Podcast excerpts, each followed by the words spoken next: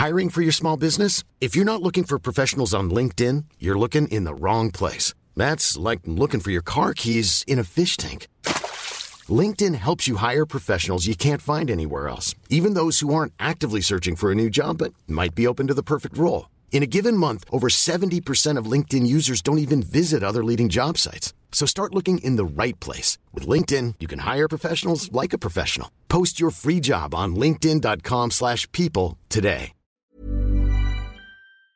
Es war ganz toll, dass man einfach da so ankommt und auf dem Parkplatz verkaufen alle quasi ihre Merch-Artikel. Ja. Es gibt Leute, die waren schon seit zwei Wochen mit unterwegs und, Und rochen auch und so. sah auch sah noch ein bisschen wild aus und Ja.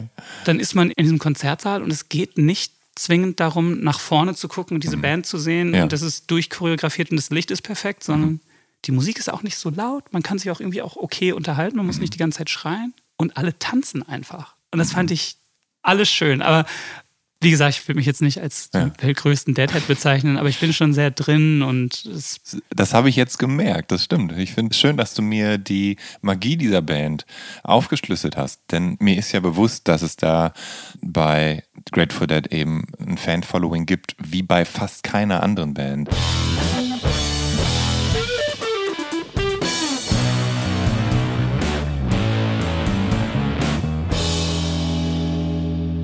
Hallo und herzlich willkommen zu Der Soundtrack meines Lebens. Ich bin Jan Schwarzkamp und ich werde euch in diesem Podcast auf eine musikalische Reise mitnehmen. Eine durch das tönende und klingende Leben meiner Gäste. Mal nerdig, mal erhellend, immer persönlich. Ein Austausch über Popkultur im Allgemeinen und ein Blick aufs Leben durch die Linse der Musik im Speziellen. Viel Spaß mit der folgenden Episode.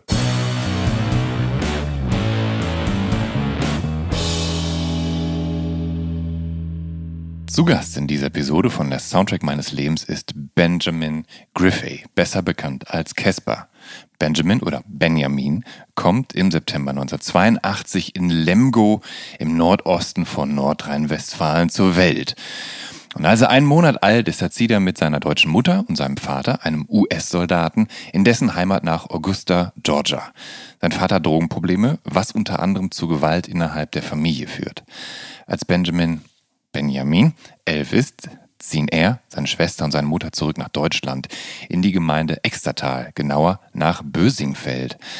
Benjamin kommt damals, äh, kann damals kaum ein Wort Deutsch, da er englischsprachig erzogen wird. Er besucht erst die Realschule, dann das Gymnasium, macht das Abitur und zieht zum Studium in das eine Autostunde entfernte Bielefeld. Die Stadt wird ihm zur Heimat. Das Pädagogikstudium bricht er jedoch nach 14 Semestern vor der Diplom-Vorprüfung ab.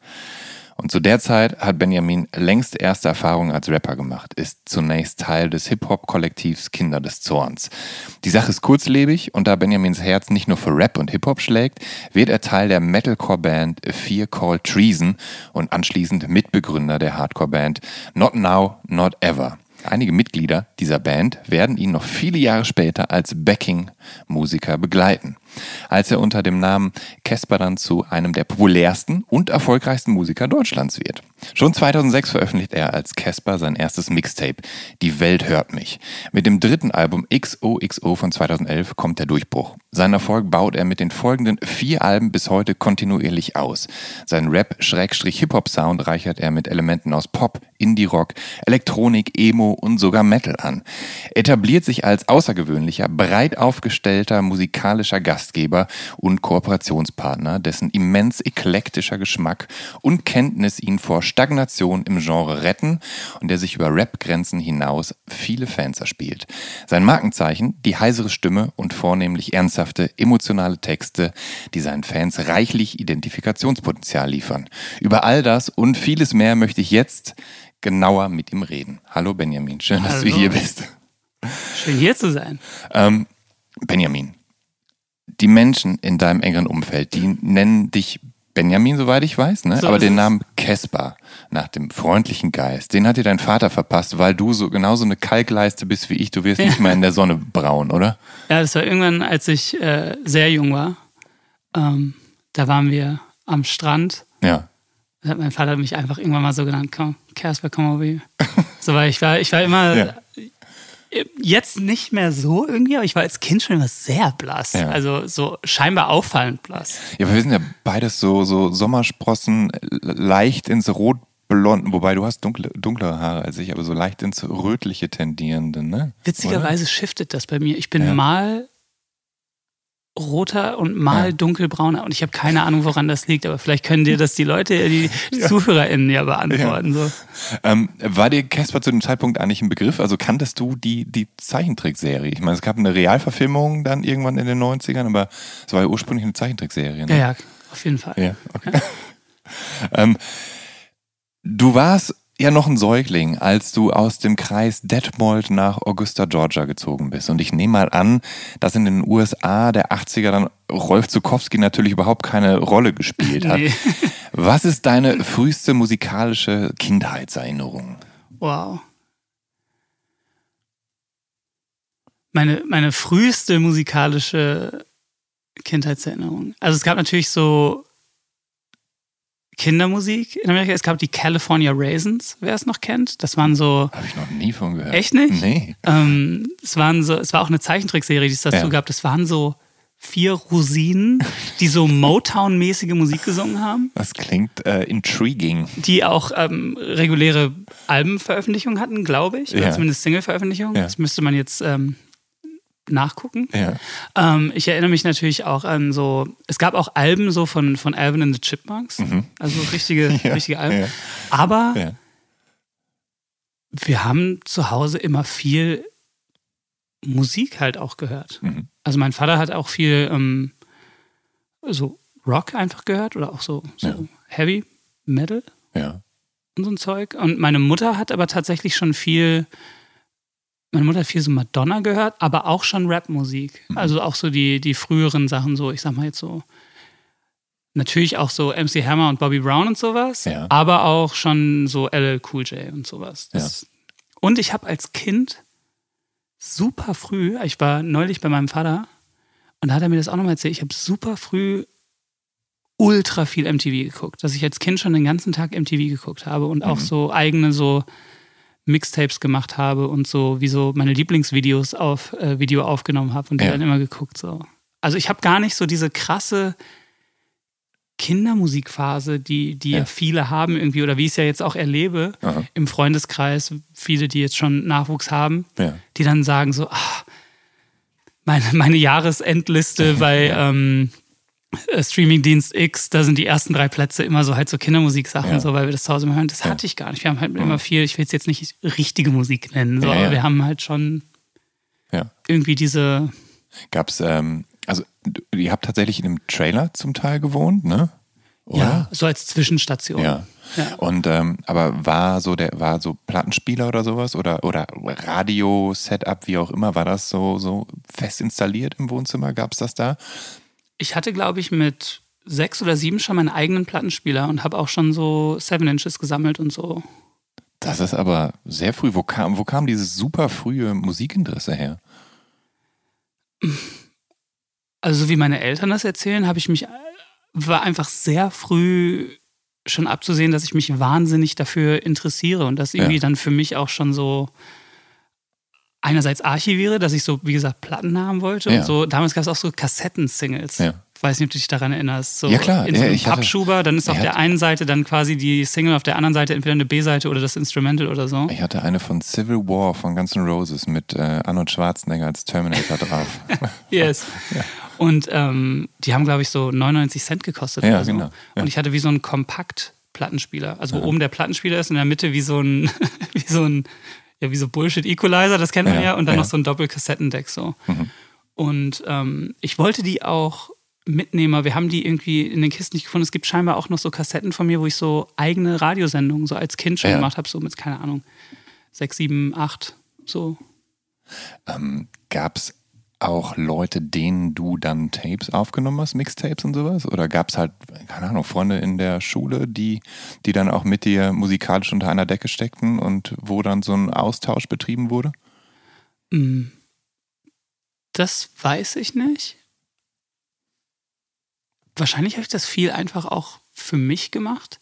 Später natürlich so in meinen, in meinen 20ern war ich auch in so, in so Tape-Tauschforen. Mhm. Und das hat tatsächlich so neben, ich hatte so einen Nebenjob in so einem Plattenladen in Bielefeld, der mhm. hieß Screed Records, ja. später Percoro Records. Mhm. Und was aber dann so meinen Musikgeschmack so richtig krass weit aufgeboostet hat, war so Anfang meiner 20er, da gab es so, so ein Tape-Tauschforum, wo man quasi sich einfach angemeldet hat. Ja. Und man hat dann anonym ein Tape an irgendwen verschickt und anonym eins bekommen. Und da war alles Mögliche dabei. Ja, und man hat aber auch ja. dann selber so ein Thema ja. gemacht und ein Cover gebastelt für irgendeine mhm. Person, die man nicht kennt. Und hat sich dann natürlich dann auch Gedanken drüber gemacht. So. Und, das, und da habe ich dann wirklich so,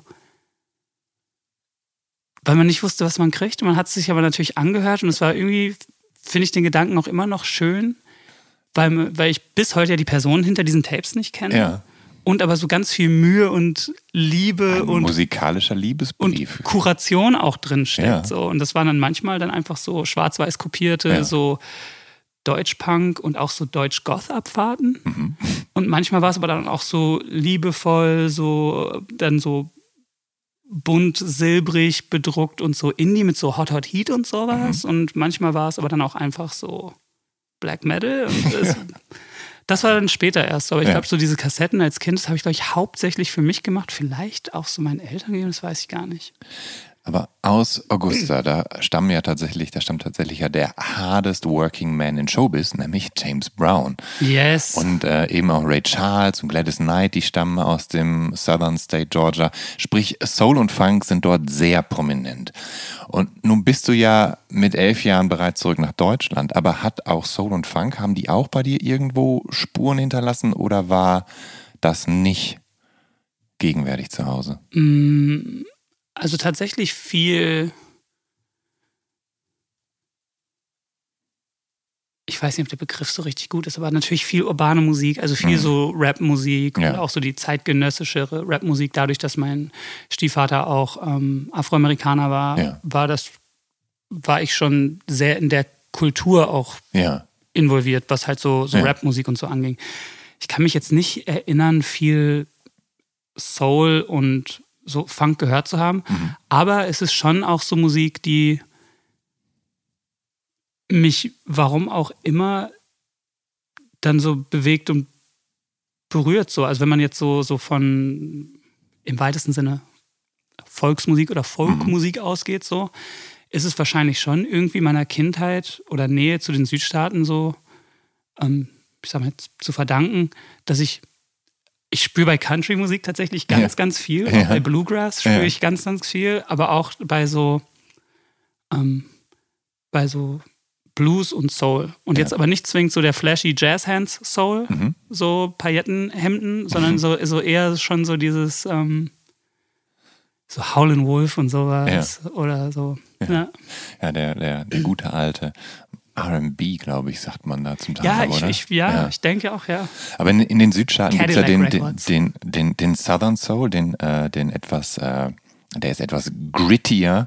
Und wo der Southern Soul ist, ist ja auch der Southern Rock nicht so weit. Und ah. aus Georgia kommen ja unter anderem auch die Allman Brothers und die Black Crows. Ah. Und wo die sind, sind natürlich Leonard Skinner nicht weit, aber die kommen halt aus Jacksonville in Florida. Und die droppst du neben Dylan und Peter Tosh im Song Jambalaya. Mhm. Und damit greife ich natürlich jetzt so ein bisschen vor, und zwar ins Jahr 2013, als du das vierte Album Hinterland veröffentlicht hast. Aber auf der Platte und in diesem Song im Speziellen, da verarbeitest du ja deine Kindheit in Augusta. Ähm, hat der Sound der Südstaaten einen besonderen Platz in deinem Herzen? Also kannst du das noch immer hören, was da so damals aus dem Tape Recorder in deinem Kinderzimmer lief? Absolut. Ja. Also im weitesten Sinne, ich weiß gar nicht, wie man es nennt, so Americana-Musik, mhm. aber in Amerika wird es auch oft Triple A rock genannt, wo ich gar nicht so richtig weiß, wofür das steht. Ja, weiß ich auch nicht, nee. Das macht schon was mit mir. Also ich ja. habe mir jetzt auch so eine ähm, Tom Petty Wildflowers ja. ähm, Re Reissue geholt, mhm. auch nachdem ich die Doku gesehen habe. Und das ja. ist so, das macht ganz viel mit mir. Aha. Aber auch so ähm, Elton John, My Father's Gun, was so, so schwer bluesig, mhm. brassig ist, ähm, Allman Brothers. Ich würde die Grateful Dead jetzt auch irgendwie doch in den Southern Rock auch irgendwie stellen. Ja, schon, ja. So, auch wenn es irgendwie eher von der Westküste kommt, so. Ja. Ähm, oder Credence Clearwater Revival, das mhm. ist schon so, Die auch von der Westküste kommen, aber das ja hingekriegt haben, den, äh, diesen, diesen Southern Sound, den Swampy Sound ja halt perfekt ja, nachzumachen. Das, ja, zu emulieren. Ich fühle es schon wirklich sehr, ja. Ja. Ähm, dein Vater ist ja tatsächlich ein Deadhead gewesen, also ein großer Fan von Grateful Dead. Und du bist irgendwann auch in deren Rabbit Hole gelandet. Ähm, wie kam bei dir die Liebe zu Grateful Dead auf? Also ich erinnere mich auch, dass wir so als, als ich Kind war, gab es auch bei meinem Vater zu Hause auch viel so Memorabilia, sag ich mal. So. Mhm. Also es gab da keine Ahnung, so Grateful Dead, scheinbar keine Ahnung, irgend so eine limitierte Edition Weine oder so, da erinnere ich mich noch, ja. dass die vier Flaschen nebeneinander standen, einfach so ja. irgendwo im Wohnzimmerregal. Mhm. Oder ähm, am Weihnachtsbaum auch so Christbaumkugeln, wo die Bären drauf waren und so. Und als Kind fand ich das so, oder vor allem als Jugendlicher, ja. war das für mich so unhörbar. So vor allem in meiner Rebellion, wo ich eigentlich nur so Hardcore und Punk mhm. oder so Rapmusik mhm. hören wollte, da war ich immer so, ach, so die Musik der Eltern, ja, ja. ist langweilig und so. Und als dann die Pandemie kam, ich weiß gar nicht, ob es da jetzt so einen richtigen, so den Moment gab, mhm. aber es hat mich so ganz langsam, hat es mich da irgendwie so reingezogen von so dieser ja. eine Nachmittag, wo man so einfach so sich durch den Streamingdienst klickt, hin und her klickt, von da nach da, da nach da. Ja. Ach Mensch, die Grateful Dead, das höre ich mir jetzt mal an. Dann fing es natürlich erst mit den Singles an, die wahrscheinlich jeder kennt. Ja. Ja, wo, ja, wobei ich ja sagen muss, das Merkwürdige an dieser Band ist ja, dass sie wirklich ja gar nicht so richtige Superhits oder Welthits hatten, die so ähm, die man, also keine Ahnung, die, die man so allgegenwärtig kennt. Ach doch, ich könnte jetzt schon so vier, fünf Songs anmachen, wenn ich die jetzt so durchdenke würde, dann wärst du so, ach ja, krass, okay. das wusste ich nicht, dass es von denen ist. Na gut. Ähm, und dann irgendwann, okay, wow, hier gibt es irgendwie so ja. 200, 300, 400 unzählbar viele ja. Alben. Ja.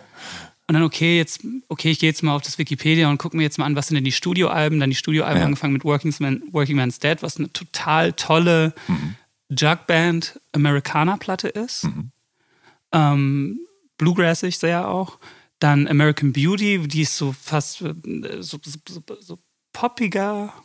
Mhm. Und dann wird es ja irgendwann so psychedelic und dann wird es irgendwann ultra trippy, wenn du so über Terrapin hin zu Blues for Allah kommst. Dann bin ich so, wow, das ist eine Band und die hat so viele Facetten und die hat so viele, man würde es jetzt die Jugendlichen, die, jungen ja. Leute, ja. die sagen dann so Eras. Ja.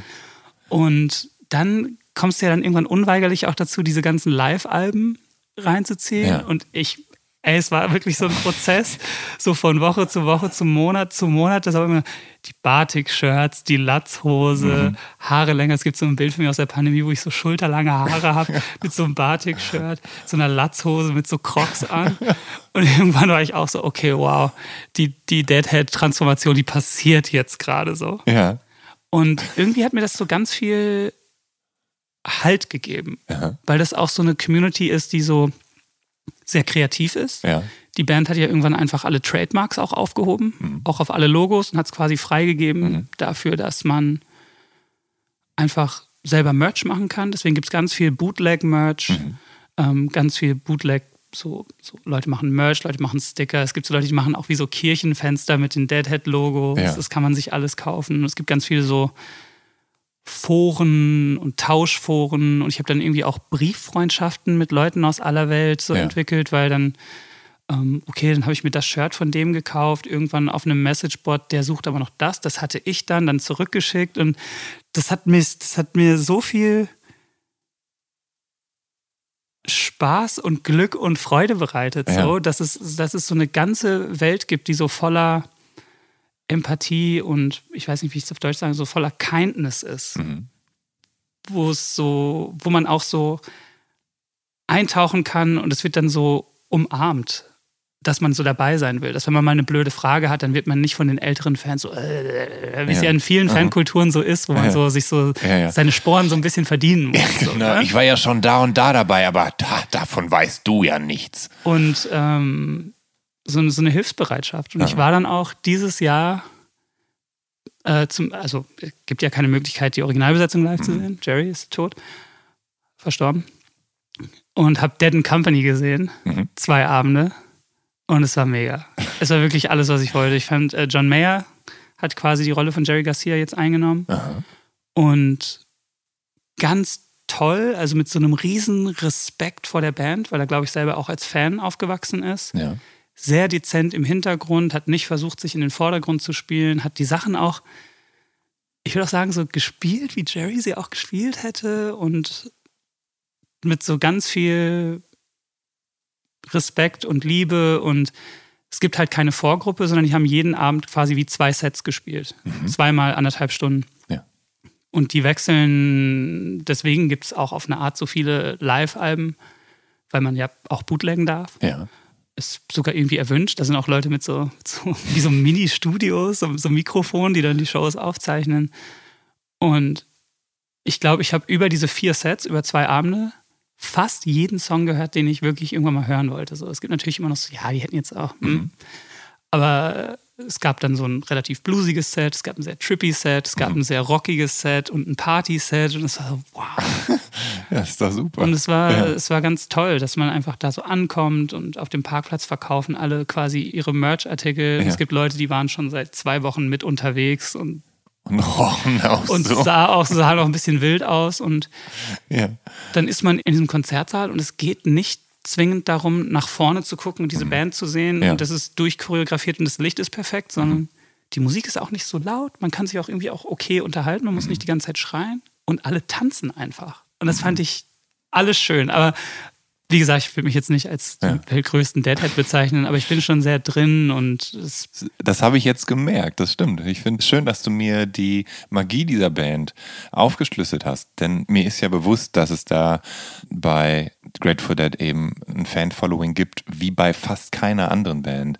Also eine Band, die vielleicht so halbwegs daran anschließt, sind Pearl Jam vielleicht. Da habe ich den Eindruck, dass die Fans auch so ultra dedicated sind. Du hast den, du hast den Singles Club und so weiter und so fort. Also du, da, die haben halt auch eine besondere Fan-Nähe. Aber Grateful Dead ist halt einzigartig in der Art und Weise, denke ich. Ja, also ich habe ich hab auch viel so in der letzten Zeit drüber nachgedacht, dass ich das so. Selbst auch bei Sachen wie, ich würde jetzt sogar sagen, wie bei Harry Styles und Taylor Swift, so, dass ich es viel erstrebenswerter finde, eine tolle Kultur mit und unter den Fans zu schaffen, Mhm. Als zwingend jeden Pokal irgendwie im Schrank stehen zu haben. So. Ja. Ne? Also kann man jetzt ja selber irgendwie nicht steuern, so, aber ich würde mir schon wünschen, dass es so, Ja, ein, eine gesunde dass es so, so, Fanband. so toll und safe Ja, und frei und kreativ unter Casper-Fans vielleicht ja. ist oder Ja. mal wird oder keine Ahnung. Also das, weil das, ich habe wirklich da so gestanden, war so, wow. Auch auf, dem, auf der Fahrt dahin und auf der so, man ist einfach mit jedem ins Gespräch gekommen. Und dann so ältere Leute, so, eure wie viele Show ist das? Ich war mit einem Kumpel da, wir waren so, das ist uns das erste Mal, dass wir dich sehen. Und die waren so, ah, wir waren schon in den 80ern da, 90ern, da wir bam, bam, bam, bam, bam, oh, it's gonna be great, you have a great time. Und ich war so, Mann, das ist doch voll geil. ja. Das ist doch voll geil. Ja. ja.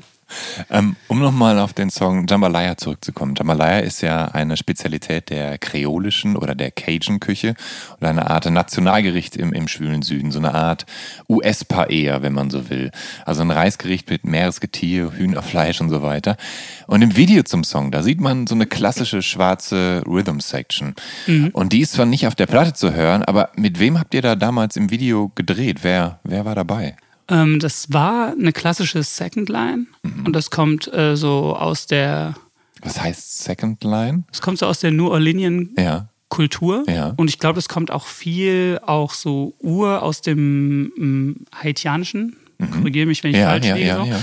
Aber es ist halt, ähm, wenn jemand verstirbt, Mhm. dann ist es eigentlich so, dann äh, die, man wird ja immer so in New Orleans sind ja die ganzen Gräber so oberhalb, also wie so Mausoleen, sagt man, glaube ich, Mhm. Ja. Mhm. so, weil die, weil die Erde zu sumpfig ist.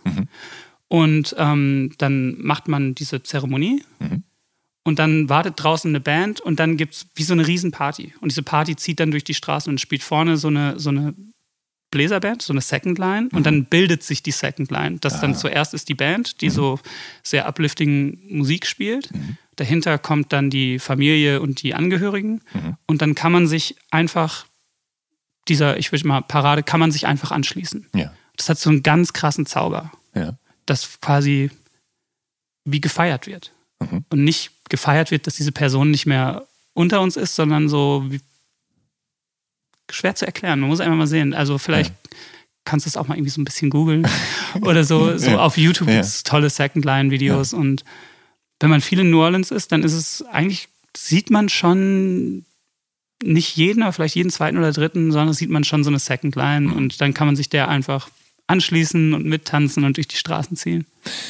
Georgia an sich hat ja tatsächlich auch und vor allen Dingen eine sehr ausgeprägte Hip-Hop-Szene und äh, Superstars wie Outkast, Usher, Ludacris und TLC hervorgebracht. Und das ging ja vor allem schon in den 90ern los. Allerdings bist du ja 1993 eben zurückgezogen. Ähm, durch deine Eltern hat natürlich der Hip-Hop zu dem Zeitpunkt schon Einzug in dein Leben gehalten. Aber hast du rückwirkend dann noch hier so die aus dem Home State, die, die Hip-Hop-KünstlerInnen dann für dich entdeckt und aufgearbeitet oder bist bewusst auf dem Laufenden geblieben, weil so, hey, die kommen aus meinem Home-Turf mehr oder minder, die will ich jetzt kennenlernen und, und so? Also, ich bin eh, dadurch, dass wir immer in den Südstaaten gelebt haben, also zuerst in Georgia, mein Vater lebt jetzt in Mississippi, aber direkt an der Grenze zu, zu Louisiana, ist eigentlich so mhm. 35, 40 Minuten von New Orleans entfernt. Und dadurch, dass ich immer irgendwie, zwischendurch haben wir in Alabama noch gelebt, mhm. ähm, dadurch, dass ich immer in den Südstaaten war, habe ich eigentlich auch nie so super viel diesen klassischen New York Rap gehört, mhm. den man ja so prägend kennt durch auch so Notorious B.I.G. Ja. Ähm, oder Wu-Tang Clan, glaube ich. Wu-Tang Clan, ja, Run DMC ja, und sowas. Ja. Und ich habe auch nicht so viel West Coast gehört, was man so Dr. Dre, Snoop Dogg, ähm, Alcoholics und sowas, sondern ich habe immer so Südstaaten-Rap gehört, was vor allem äh, in meiner Jugend No Limit Records war, um Master P und auch Cash Money Records, wo Lil Wayne ja schon als 14-Jähriger, 13-Jähriger bei, bei Cash Money war.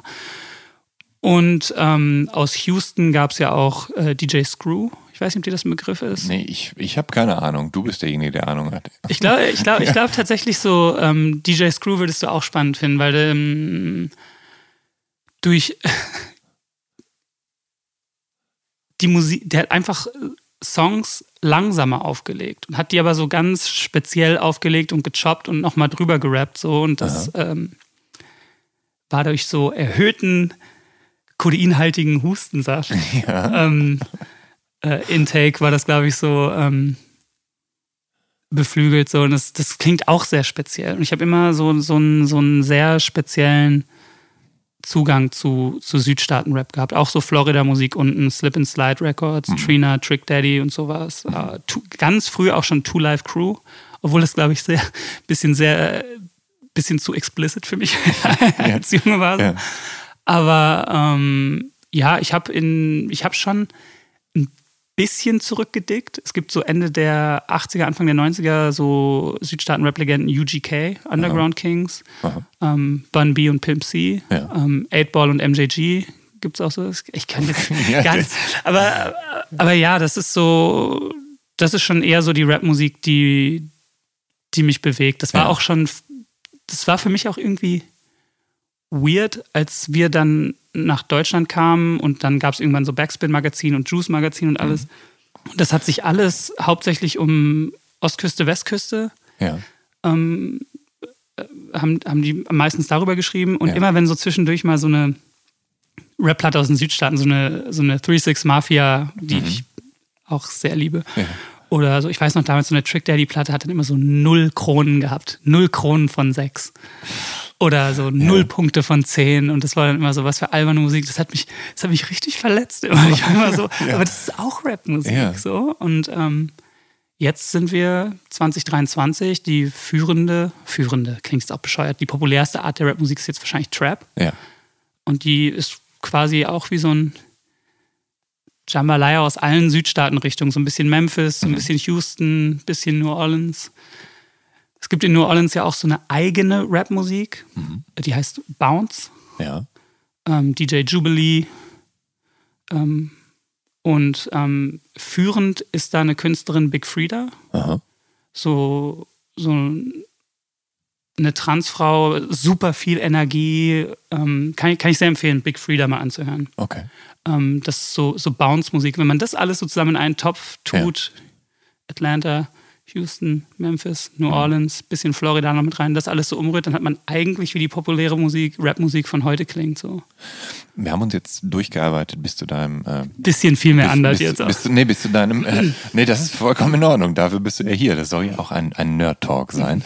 ähm, aber wir haben uns jetzt durchgearbeitet bis zu deinem. Ähm, Zurückziehen nach Deutschland und ähm, du bist ja noch ein, äh, du bist elf dann. Ne? Ähm, Hast du eigentlich je in deiner Kindheit irgendwann mal dich an irgendeinem Instrument ausprobiert? Mm, nee, leider nicht. Ähm, Hast du dich überhaupt dann später je? Mm, ich lerne jetzt gerade Gitarre. Tatsächlich. Ich versuche okay. jetzt gerade ja, Gitarre ja. zu lernen. Okay. Und merke auch, wie nervig das ja. im Alter ist. Im, ja. Aber ich weiß, ich wollte so 14, 15, 16, ich wollte immer Bass lernen. Mhm. Weil ich fand Bass immer krass. Ich bin auch sehr rational an die Sache ja. rangegangen, dass ich dachte so, alle wollen Gitarre, alle wollen singen oder Schlagzeug. Aber jede mhm. Band, die ich kenne, so aus meiner Jugend, wenn sich eine Band gegründet hat, war es immer so, ja, wer spielt jetzt Bass? Und dann dachte ich immer so, wenn man Bass lernt, ja. dann kann man eigentlich immer eine Band finden. Und ich fand es auch immer eigentlich ganz geil, dass es so ein Dollar-Sound war. Ja. Und ich liebe das auch immer noch bei, bei Soundchecks, wenn Bass dran ist und jemand richtig gut Bass spielen kann. Man merkt, wie der Raum richtig vibriert. So. Mhm. Und ähm, war aber so ein bisschen der Klassiker, dass äh, meine Mutter immer meinte, das ist, das ist doch eine von den Sachen, die du nur anfangen willst und nicht zu Ende bringst. ja. Und ich kaufe dir nicht für hunderte Euro jetzt einen Bass ja. und Stunden und einen ähm, Verstärker. Und, und, dann steht er in der Ecke von einem Kinderzimmer und verstaubt. und sie hat wahrscheinlich auch recht damit ja. gehabt. So. Und deswegen habe ich nie ein, ich habe nie ein Instrument gelernt. Ich, ich wünsche mir oft, ja. dass ich das könnte. Ich sehe mich auch oft als eine Art Produzent, weil ich eigentlich bei allen Alben schon immer mit im Raum bin und schon immer kommunizieren kann, wie ich es haben mhm. nicht will, wie ich es gerne hätte. Ja. Und dann gibt es ja oft immer, es ist ja ein Kompromiss. Ja. Ähm, Oder im Kollektiv wird das dann erarbeitet. Und ich habe mich das nie getraut zu sagen, bis ich neulich so einen relativ langen Rick Rubin Podcast gehört habe. Ja wo er dann auch meinte, dass er gar kein Instrument spielen kann. Dann war ich so, genau so ist es bei mir auch. Ich kann schon erklären, was ich an einem Song gut finde mhm. und beschreiben, wie ich es besser fände, mhm. beziehungsweise anders für meinen Geschmack besser fände. Mhm. Aber es ist schon auch oft frustrierend, wenn ich nicht aufstehen kann und das einfach an einem mhm. Keyboard äh, oder an einer Gitarre selber machen kann. Das ist oft für mich ein Frustmoment. Deswegen bin ich schon an so einem Punkt so, dass ich jetzt versuche, Gitarre zu lernen. Und vielleicht ist es jetzt auch endlich Zeit für, für meine Singer-Songwriter hinsetzen. Ja. Wobei, aber wäre dann nicht, wäre es dann nicht einfacher am Keyboard tatsächlich die Melodien zu sp also spielen zu können, die du gerne hättest? Also ich, wahrscheinlich simpler als auf der Gitarre, oder? Ich sehe mich aber schon, ich sehe mich schon ja. in, dem, in dem kleinen Hocker Okay. Äh, auf dem kleinen Hocker in dem kleinen Café. Und ich dachte mit dem linken Fuß auf der Monitorbox und, äh, und das Gesicht orgasmierend, während du Solos geniedelst. Ja, also es gibt so zwei Sachen, wo ich mich sehe. Einerseits vielleicht so wirklich diese ähm, Bonnie Ware Skinny Love mäßig. Mhm. Da sehe ich mich irgendwie. Okay. Aber ich sehe mich irgendwie auch in so einer Modern Baseball mäßigen Midwest Emo Band. Da schlagen einfach zu viele Herzen in deiner Brust. ähm, aber gab es denn irgendwann den Punkt in deinem Leben, wo dir klar war, wenn du Musik machst, dann musst du der Typ sein, der hinter dem Gesangsmikro steht? Ähm, ich habe mich da als Kind schon immer gesehen mhm. und ich hatte da, ich habe das auch nie hinterfragt. Ja. Und dass es dann Rapmusik wurde, war natürlich einerseits, weil ich schon immer Rapmusik so geliebt habe und mhm. immer noch liebe. Mhm. Aber es war auch sehr rational, weil auf allen 12 Inches, die ich hatte, war auf der Rückseite immer Instrumentals. Ja. Und es war für mich die einfachste Art und Weise, Musik zu machen, ohne dass ich mir ein Instrument kaufen muss. Mhm. Dass ich dann, keine Ahnung, ich habe jetzt halt zwei Crates mit irgendwelchen 12 Inches, Deutschrap, US-Rap, mhm. weiß der Teufel was, manchmal auch so einfach so Instrumentalplatten. Naja, dann kann ich mir einfach ein Instrumental aussuchen und dann schreibe ich da einen Text drauf mhm. und nehme das dann irgendwie irgendwo auf. Ja. Und hätte, hätte ich ein Instrument gelernt, wäre es vielleicht was anderes geworden. Bist du eigentlich auch so ein Nerd, der dann versucht herauszufinden, welche Songs für welches Instrumental irgendwie gesampelt wurden? Also wo, wo bestimmte Beats und bestimmte Hooks und so weiter herkommen? Weil das ist ja, man hat ja manchmal diese Aha-Momente. Man hört irgendeinen Song und denkt so, ah, den haben doch die fantastischen 4-1 für die da gesampelt. Also im, im Rap-Kontext ist mir das oft nicht so wichtig. Ich mag lieber den textlichen Querverweis. Mhm. Was ich, glaube ich, zum ersten Mal richtig heftig hatte bei der 59 Sound von Gaslight Anthem. Mhm. Wo dann so manche Zeilen, dann war das von Counting Crows und das war ein alter Springsteen-Song ja. und das war von Guthrie und das war von da. Was, was hörst du so dann raus? Nee, nee, nicht rausgehört. Eher ja. so, ähm, die Platte so oft gehört, bis ich sie auswendig konnte. Irgendwann mhm. kam dann Genius. Ja. Und dann war das ja oft so, dann kann man dann so draufklicken, dann so, das ist eigentlich eine Zeile von dem ah, und dem Song. Aha. Und das, ähm, das interessiert mich immer mehr. Wenn es für den Kontext nicht wichtig ist, ist ja. mir eigentlich auch das Sample relativ mhm. unwichtig. Aber, mhm.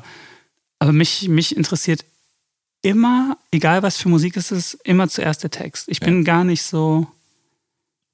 Es gibt natürlich auch Melodien oder so mhm. Top-Lines, wie man ja auch mhm. oft sagt das, wo ich sage so, wow, das ist total schön gelöst, aber mich interessiert immer, egal was für Musik ich höre, es sei denn, ich höre Instrumentalmusik, interessiert mich immer zuerst der Text. Und selbst wenn ich Instrumentalmusik höre, interessiert mich oft die Intention, wie zum Beispiel jetzt ähm, Disintegration Tapes, William Basinski, da ist ja, da ist ja viel der Kontext genauso wichtig wie die Musik. Mhm. So, deswegen, ich komme schon viel vom Text und interessiere mich sehr für den Text.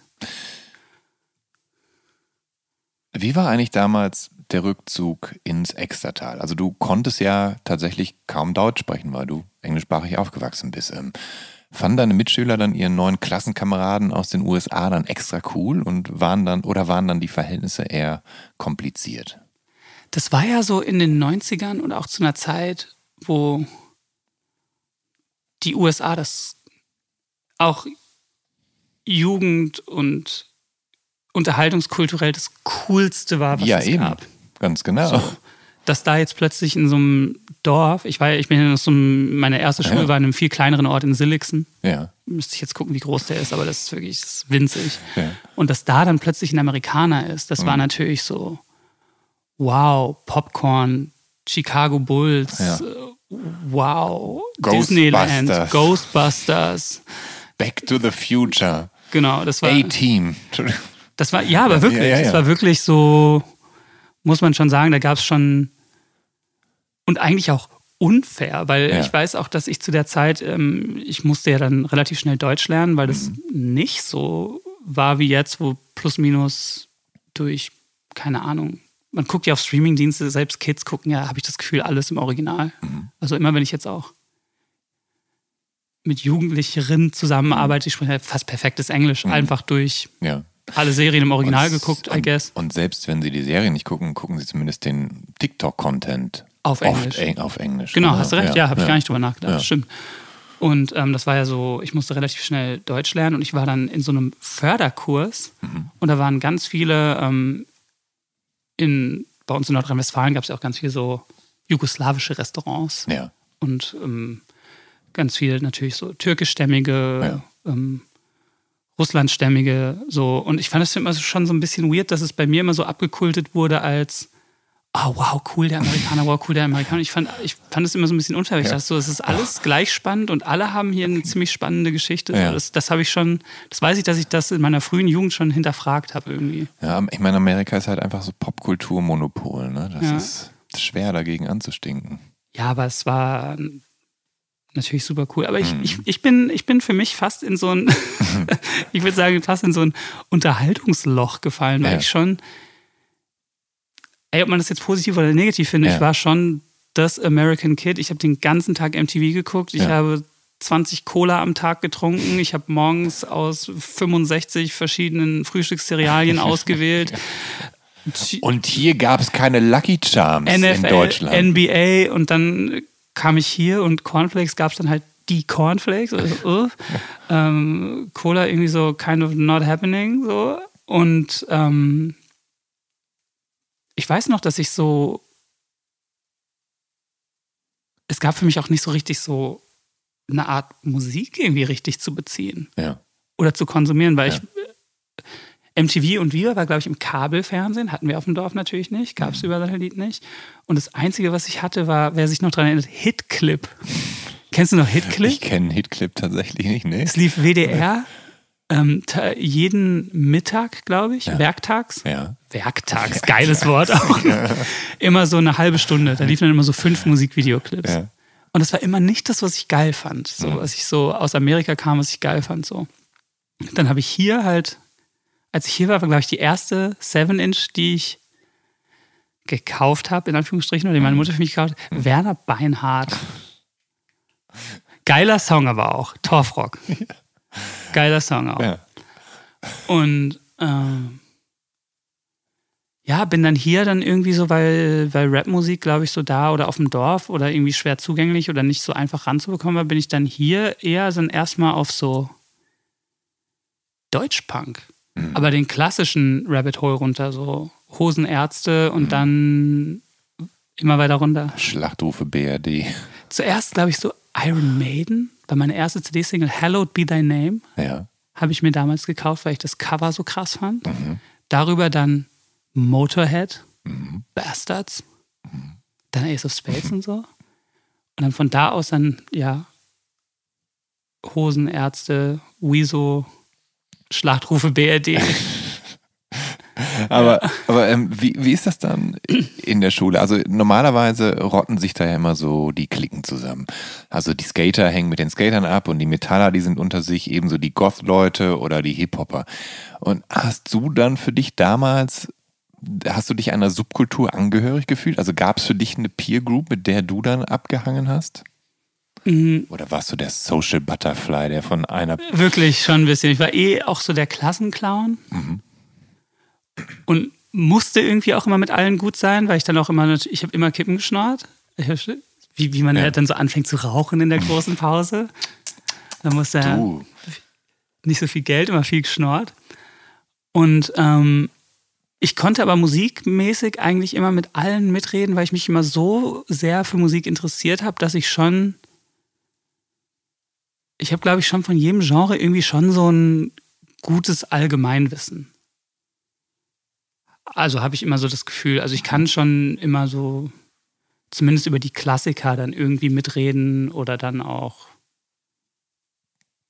ich weiß auch nicht warum, weil ich habe nicht das Gefühl, dass ich den ganzen Tag jetzt am Diggen bin. So, aber, ich, Ja.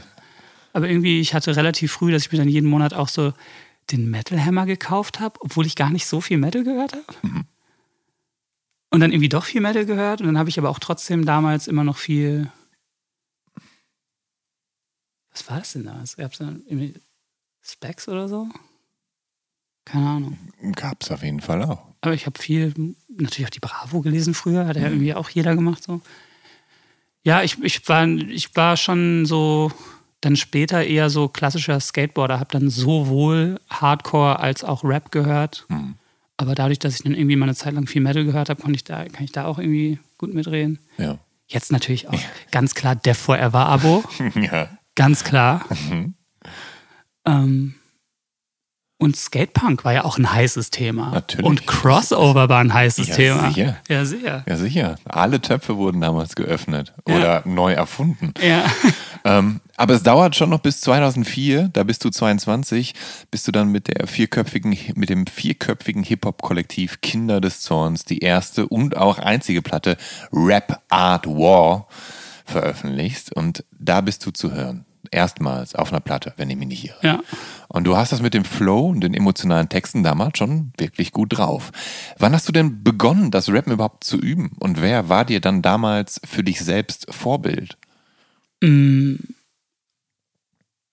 Also ich habe schon immer versucht, Texte zu schreiben, aber das ist das erste Mal so richtig bewusst, ah, okay, das ist das, was ich machen will. Es gab so diesen, es gab so diese zwei Sommer oder drei Sommer, die aufeinander folgen, wo dann so auch so Bambule von den Beginnern, kein Zufall von Blumentopf, Ja.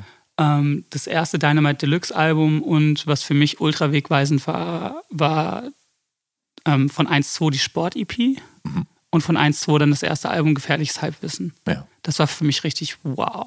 Ja. Das war so so will ich sein. Richtig Dendemann vergöttert. Richtig so, wow. Und das muss dann so die Zeit gewesen sein, wo ich richtig ernsthaft angefangen habe, dass ich Ja. dann so, wenn ich einen guten Gedanken habe, habe ich den aufgeschrieben und auch so Freestylen geübt, betrunken auf so Freibierpartys auf dem Dorf auch mal gefreestylt. Und ähm, da ich irgendwie keine, ich hatte jetzt irgendwie nicht so Leute, die Rapmusik gemacht haben bei mir auf dem Dorf, aber es war viel bei uns Drum Bass. Und dann habe ich viel immer, wenn meine, meine Kumpels Drum Bass aufgelegt haben, die auch so ein bisschen, die schon überregional auch auf Drum Bass Partys aufgelegt haben, dass ich dazu dann so MC'd habe. Das, halt- das, das waren so, so die Ja. ersten Baby Steps auf jeden Fall. Aber Dende und du, ihr seid ja so die heisersten Rapper im Game eigentlich, wenn man so will. Das stimmt, Also habe zumindest, zumindest im Deutschrap-Game. hab ich noch nie drüber nachgedacht. Ähm, Es gab noch einen heiseren, es war so ein Rapper, der hieß Lunafro, der war auch sehr heiser. ja. Deine Stimme, die klingt aber tatsächlich äh, anfänglich noch anders und die Legende besagt, dass du dir die Stimmbänder durch das Schreien in deinen Hardcore-Bands dann kaputt gemacht hast. Ist da was dran? Ja, irgendwas muss da dran sein, weil ich habe auf jeden Fall, wenn ich, wenn ich das jetzt so, so nachbetrachte, so, immer wenn ich jetzt auch so mit so Mhm. Metal-Bands oder so, oder auch jetzt Winston von Parkway Drive, Mhm. war ich dann immer so, wie machst du das mit der Stimme? Und dann er so, ja, aber das Schreien, das ist ja nicht wirklich Schreien, so, sondern ich mache das so und so und so und dann machen wir das Mhm. Mikro ein bisschen lauter und das und so und so. Und dann war ich so, really? Ich habe früher immer einfach aus dem Hals geschrien. Die waren so, Jesus, wirklich? Und dann waren wir ja auch immer auf so kleinen Touren früher und da konnte ich wirklich nach zwei Tagen dann schon gar nicht mehr reden und Ja. da ging das dann auch irgendwann los. Ich habe ja auch immer noch eine relativ helle Stimme, wenn ich normal rede, aber wenn ich jetzt so lauter werde, dann schlägt die schon so um. Ja.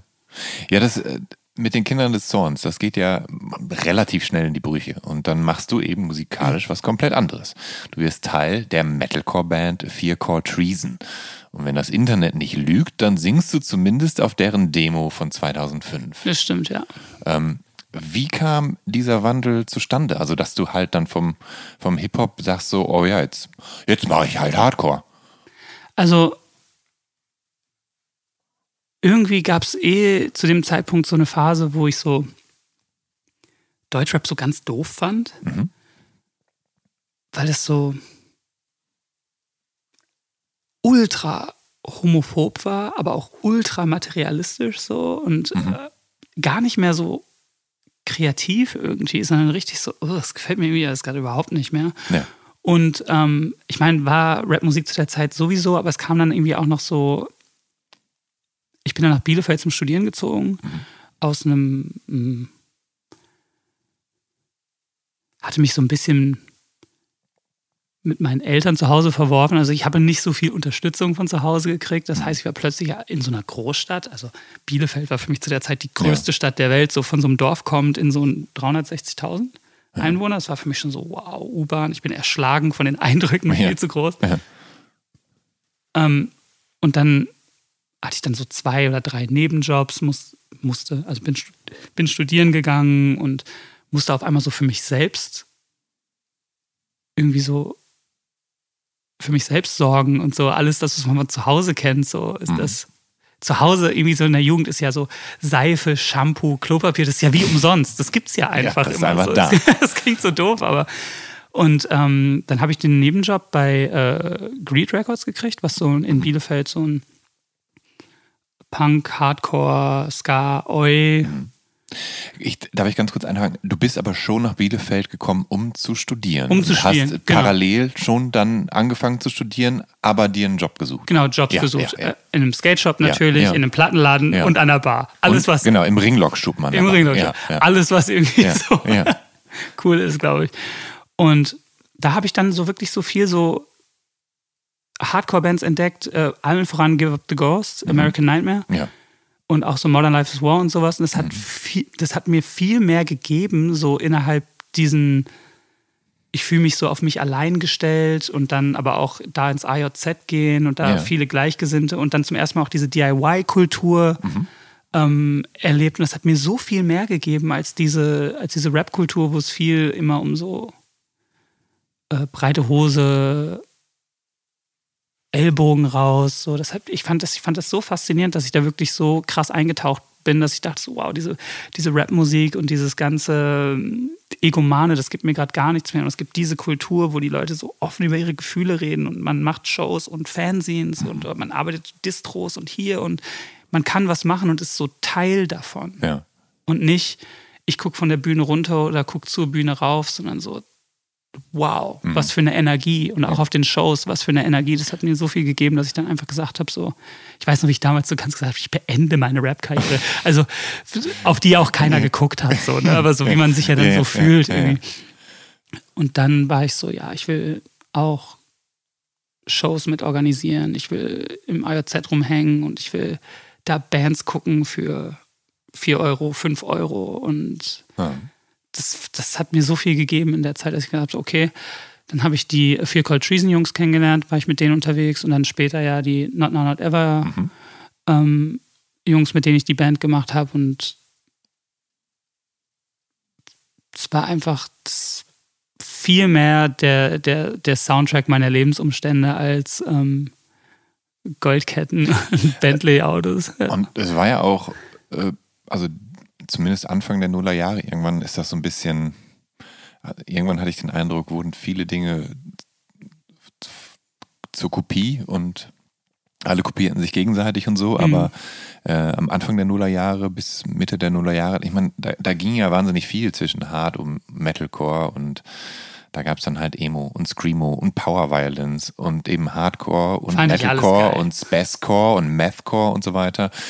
Und obendrein hast du ja noch in einem Plattenladen gearbeitet. Das heißt, potenziell stand dir ja zumindest alles zur Verfügung, um es zu hören im Laden, sofern man den Kunden, Kundinnen nicht tierisch auf den Sack geht mit dem, was du da so auflegst. Aber du konntest, du hattest Zugang zu allem. Das war super geil. Also es kam ja vor allem auch jeden Tag dann so also Ware rein von den ganzen, ja. von den ganzen Revelation, 31G, ja. bla bla bla, von all diesen ja. Äh, Equal Vision, von allen kamen ja immer so neue Alben. Und es gab halt diesen großen Mail-Order auch und dazu mussten ja auch Reviews geschrieben werden. Und das mhm. haben auch die MitarbeiterInnen halt gemacht. So. Ja. Und Mann, das hatte schon alles irgendwie auch so einen geilen ähm, High-Fidelity-Vibe irgendwie. irgendwie war das schon ein bisschen schnöselig auch, so dass, ja. wenn, dass wenn jemand reinkam und wollte sich so ein Album von dieser Sellout-Band kaufen, da hat man die schon so ein bisschen so augenrollend rausgeholt und so. Das war schon alles irgendwie im Nachhinein auch so ein bisschen witzig. Aber, aber klar, wir haben den ganzen Tag Alben gehört, mhm. von allen Subgenres ja. bis hin zum experimentellsten ja. und dollsten und schnellsten und härtesten und mussten darüber dann Reviews schreiben. So. Und ja. dann am Anfang weiß ich noch, da wurde auch viel von mir revidiert. Das stimmt aber, das klingt doch überhaupt nicht wie das und das. das klingt überhaupt nicht. Hör dir das doch mal an und hör dir das. Und dann musste man auch so nachdenken irgendwie, ja. dass man halt auch ähm, Reviews geschrieben hat, dass die auch so. Rock'n'Roll-Nachhilfe quasi. Und irgendwann war es dann schon auch so, man hatte auch so StammkundInnen, so, wo man dann wusste, so, da war einer, der hat so nur das härteste und dollste, mhm. nur Power Violence, Grind, Math, Jazzcore, sobald es doll war oder so krass war, dann wusste man, kann man immer schon eine zur Seite legen. Da kam dann mhm. immer jeden Freitag in den Laden, hat sich mehr oder weniger in Anführungsstrichen seine, seine Tüte abgeholt. Da war immer so, hat man immer, wenn neue Ware kam, reingeskippt, ah ja, das wird der schon wollen. Und dann immer in die Tüte und dann einfach nur so, ja, kostet so und so viel diese Woche. Dann kam immer die nächste Woche wieder, boah, die und die, die war richtig geil, die war hart. Dann war ich so, boah, ja, die war hart. Ja, ist doch super, wenn man so, so Stammgäste hat. Ich meine, das sind natürlich auch die Menschen, ähm, die so einen Laden am Laufen halten. Ne? Ach, es war mega. Ich finde es ja. auch irgendwie schade. Ich habe irgendwie das Gefühl, dass das.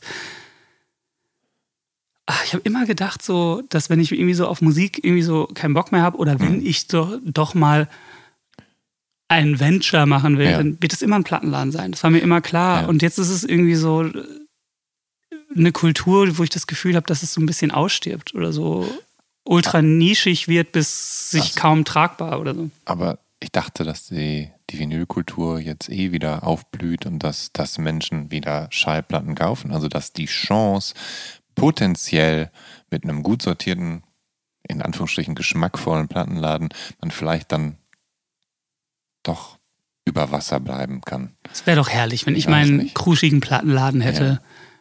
Und dann sitze ich da mit meinem Cardigan. Ja. Bist du selber eigentlich äh, Stammgast in einem Plattenladen? Ähm, Also hast du so einen Plattenladen des Vertrauens, wo du auf jeden Fall dann, wenn du was Bestimmtes haben willst, hingehst? Oder bist du jemand, der dann keinen Bock hat, den Weg auf sich zu nehmen und dann bestellt? Im Zweifel beim Plattenladen direkt, ansonsten halt beim Label oder bei ich war eine Band. Zeit lang sehr regelmäßig in so einem Plattenladen im Bergmann-Kiez, wo ich wirklich keine Ahnung habe, wie der heißt. Also ein großer, gut sortierter Plattenladen. Ja. Da war ich eine Zeit lang Ist das nicht Space Hall? Ja, da. Ja. Und ein Laden, den ich sehr, sehr, sehr mag, wo ich aber nicht so oft bin, bis aufs Messer. Mhm. Finde ich ganz toll. Ja, das, da hätte ich dich jetzt auch einsortiert. die Male, wo ich da war, Ja. einen herrlichen Kaffee, eine herrliche Zeit, gute Ja. Gags, gute Musik, aber irgendwie ist es immer so, ich nehme mir das oft vor und mach's dann irgendwie doch nicht. Mhm. Naja. Das, Aber vielleicht wäre es ja, wenn ich ja. meinen, weißt du, ey, Ja. wenn ich meinen kleinen Plattenladen habe und dann und dann kommen sie, dann kommen sie alle vorbei Good Times. und wollen auch It was great wollen. Rat von dir haben. Ähm, not now, not ever. Mit denen äh, ist der Hardcore ein bisschen weniger metallisch als mit deiner ersten Band. 2007 erscheint dann ein EP und die Band ist insofern ja sehr wichtig, weil dich einige der Mitglieder noch lange in deiner Backing-Band begleitet haben. Ähm, ist das so ein bisschen dieser Verbundenheit mit der Szene zu verdanken? Also, dass, dass diese Hardcore-Band-Gang-Mentalität, dass du einfach dachtest so, ey, ihr seid meine, ihr seid meine Boys und ihr kommt jetzt mit und ich mache jetzt wieder Rap und ihr, ihr könnt das und ihr macht da jetzt mit?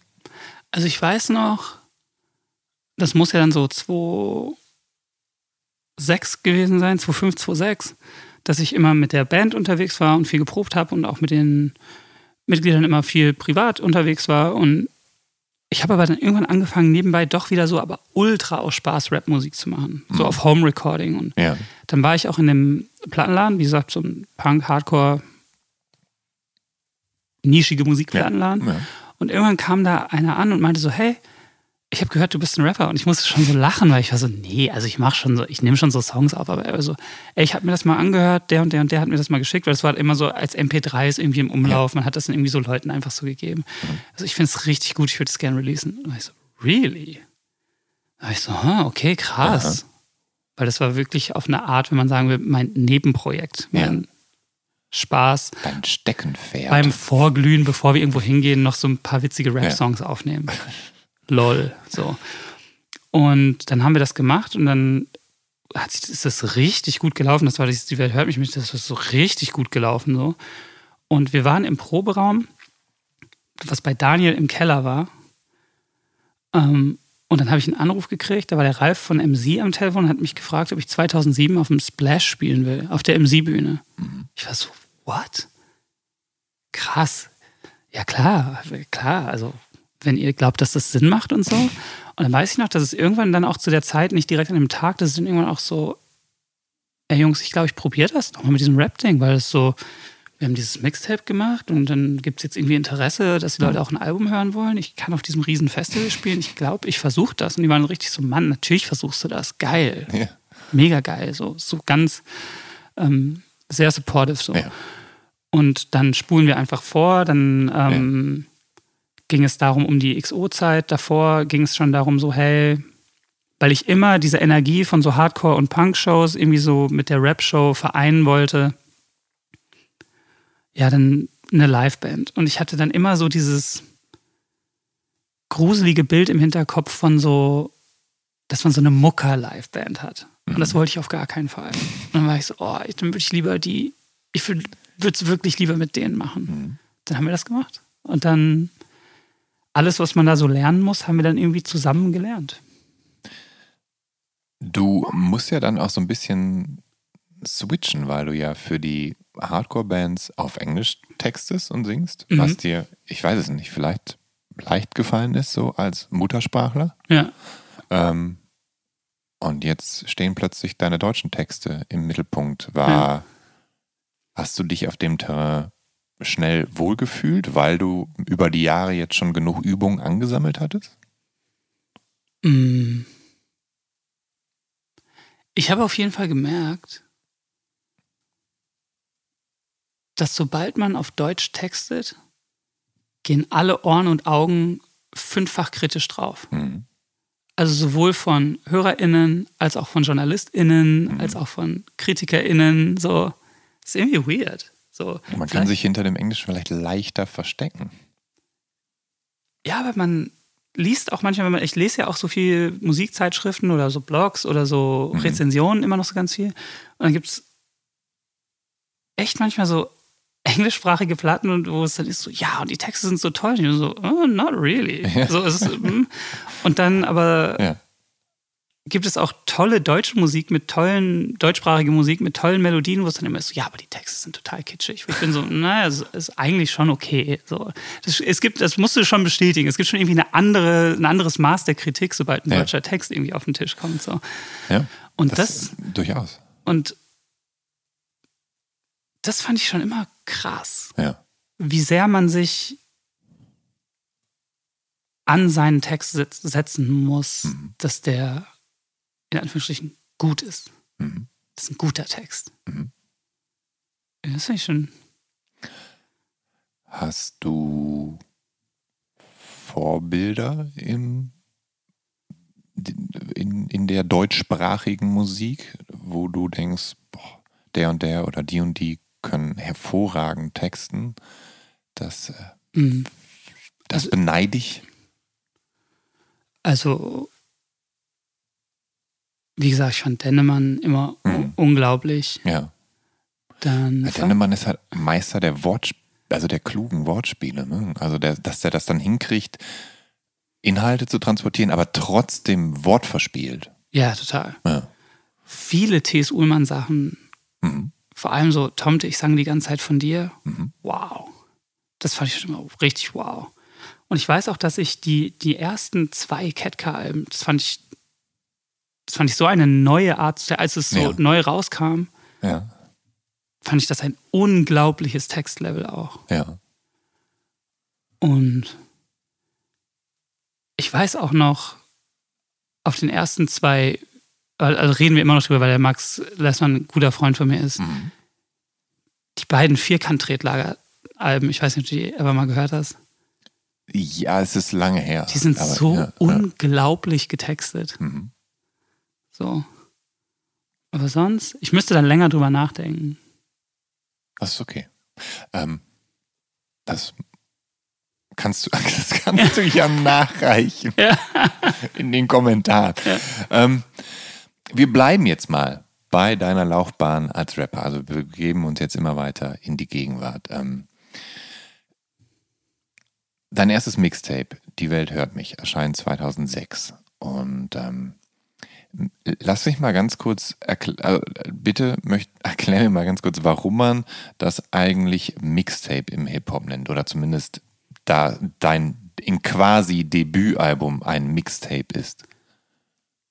Ich würde sagen, Mixtape ist, glaube ich, eher so eine lose Songsammlung. So, Ja. was, was nicht so einem äh, Konzept geschuldet ist, sondern vielleicht einfach eine Werkschau von,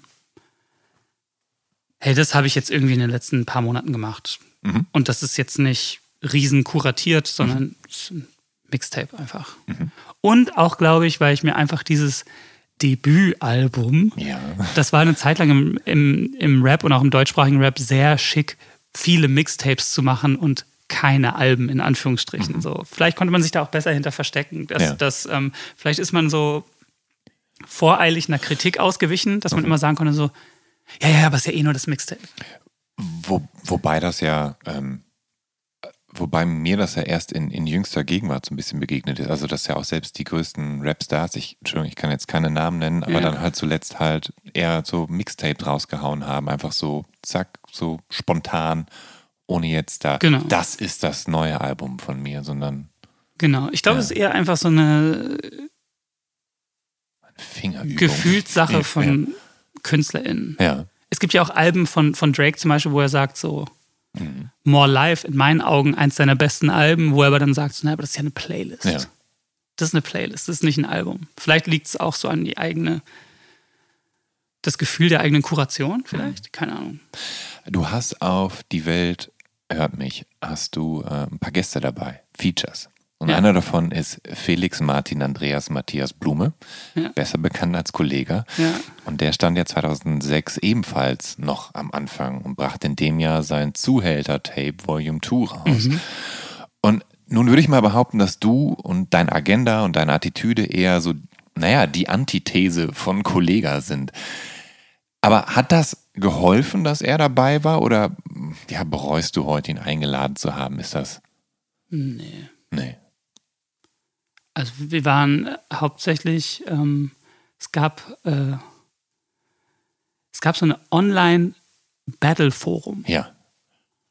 wo man so, ist schwer zu erklären, so eine MP3-Battle-Liga. Mhm. Und dazu gab es ein Forum, so ein kleines Rap-Forum. Ja.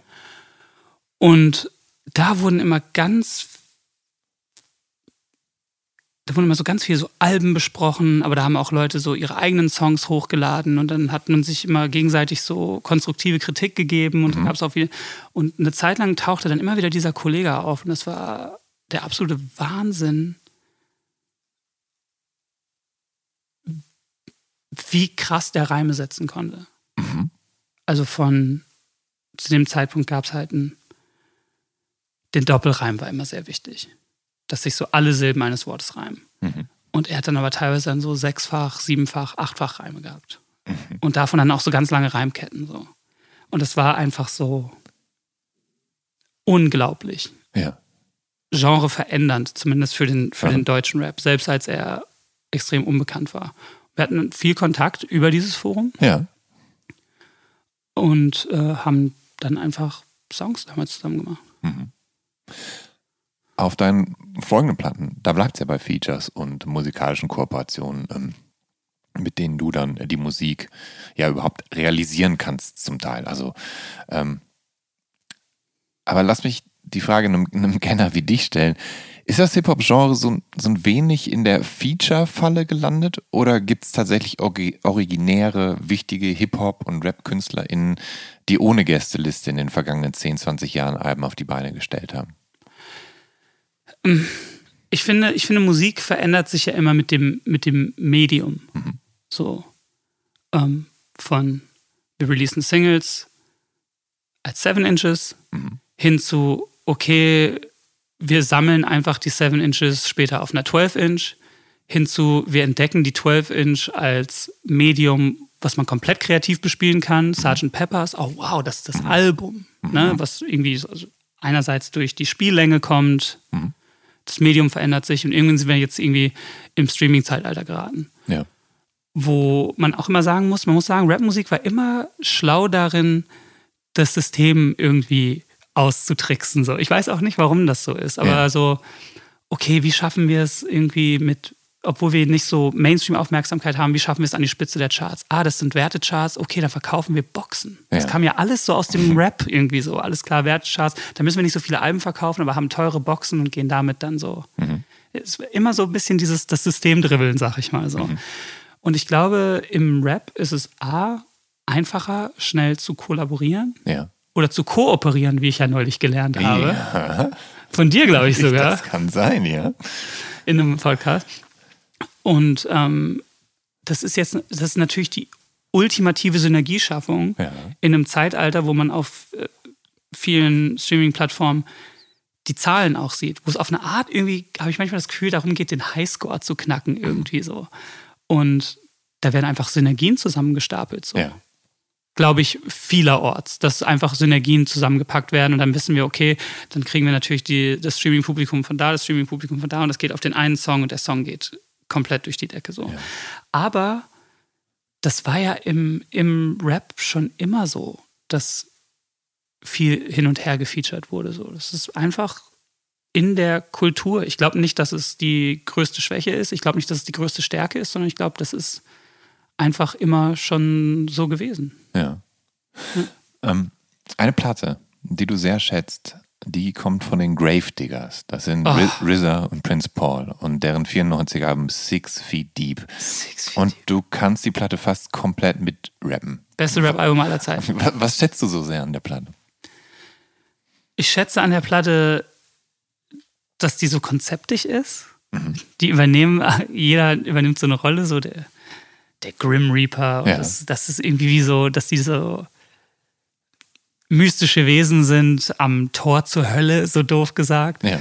Und die Platte ist um die Zeit entstanden, wo RZA auch ähm, 36 Chambers für Wu-Tang produziert hat. Das heißt, die hat einen sehr roughen, mhm. sehr mystischen Sound. Mhm. Und die Platte ist sehr hart. Also es wird auch viel so nicht geschautet, aber fast. Mhm. Und die hat so eine Darkness. Und das Cover, ich weiß noch, wie ich zum ersten Mal das Cover gesehen habe, das hat mich schon fasziniert. Da blicken die einfach alle in die Kamera und einer hat auch so Grills drin, so Goldzähne, wo aber so Vampirzähne an den Seiten sind. Einer hält so einen Dolch hoch. Und ich weiß noch, ich war so, Mann, das ist geil. Das, ist, das hat irgendwie so einen, so einen Horrorfaktor und das ja. hat so einen mystischen Faktor. Und das hat aber auch gleichzeitig so einen roten Faden, dass es eine Story erzählt. Ja. Trotzdem sehr hookig. Ja. Also es ist nicht sperrig und nicht kompliziert.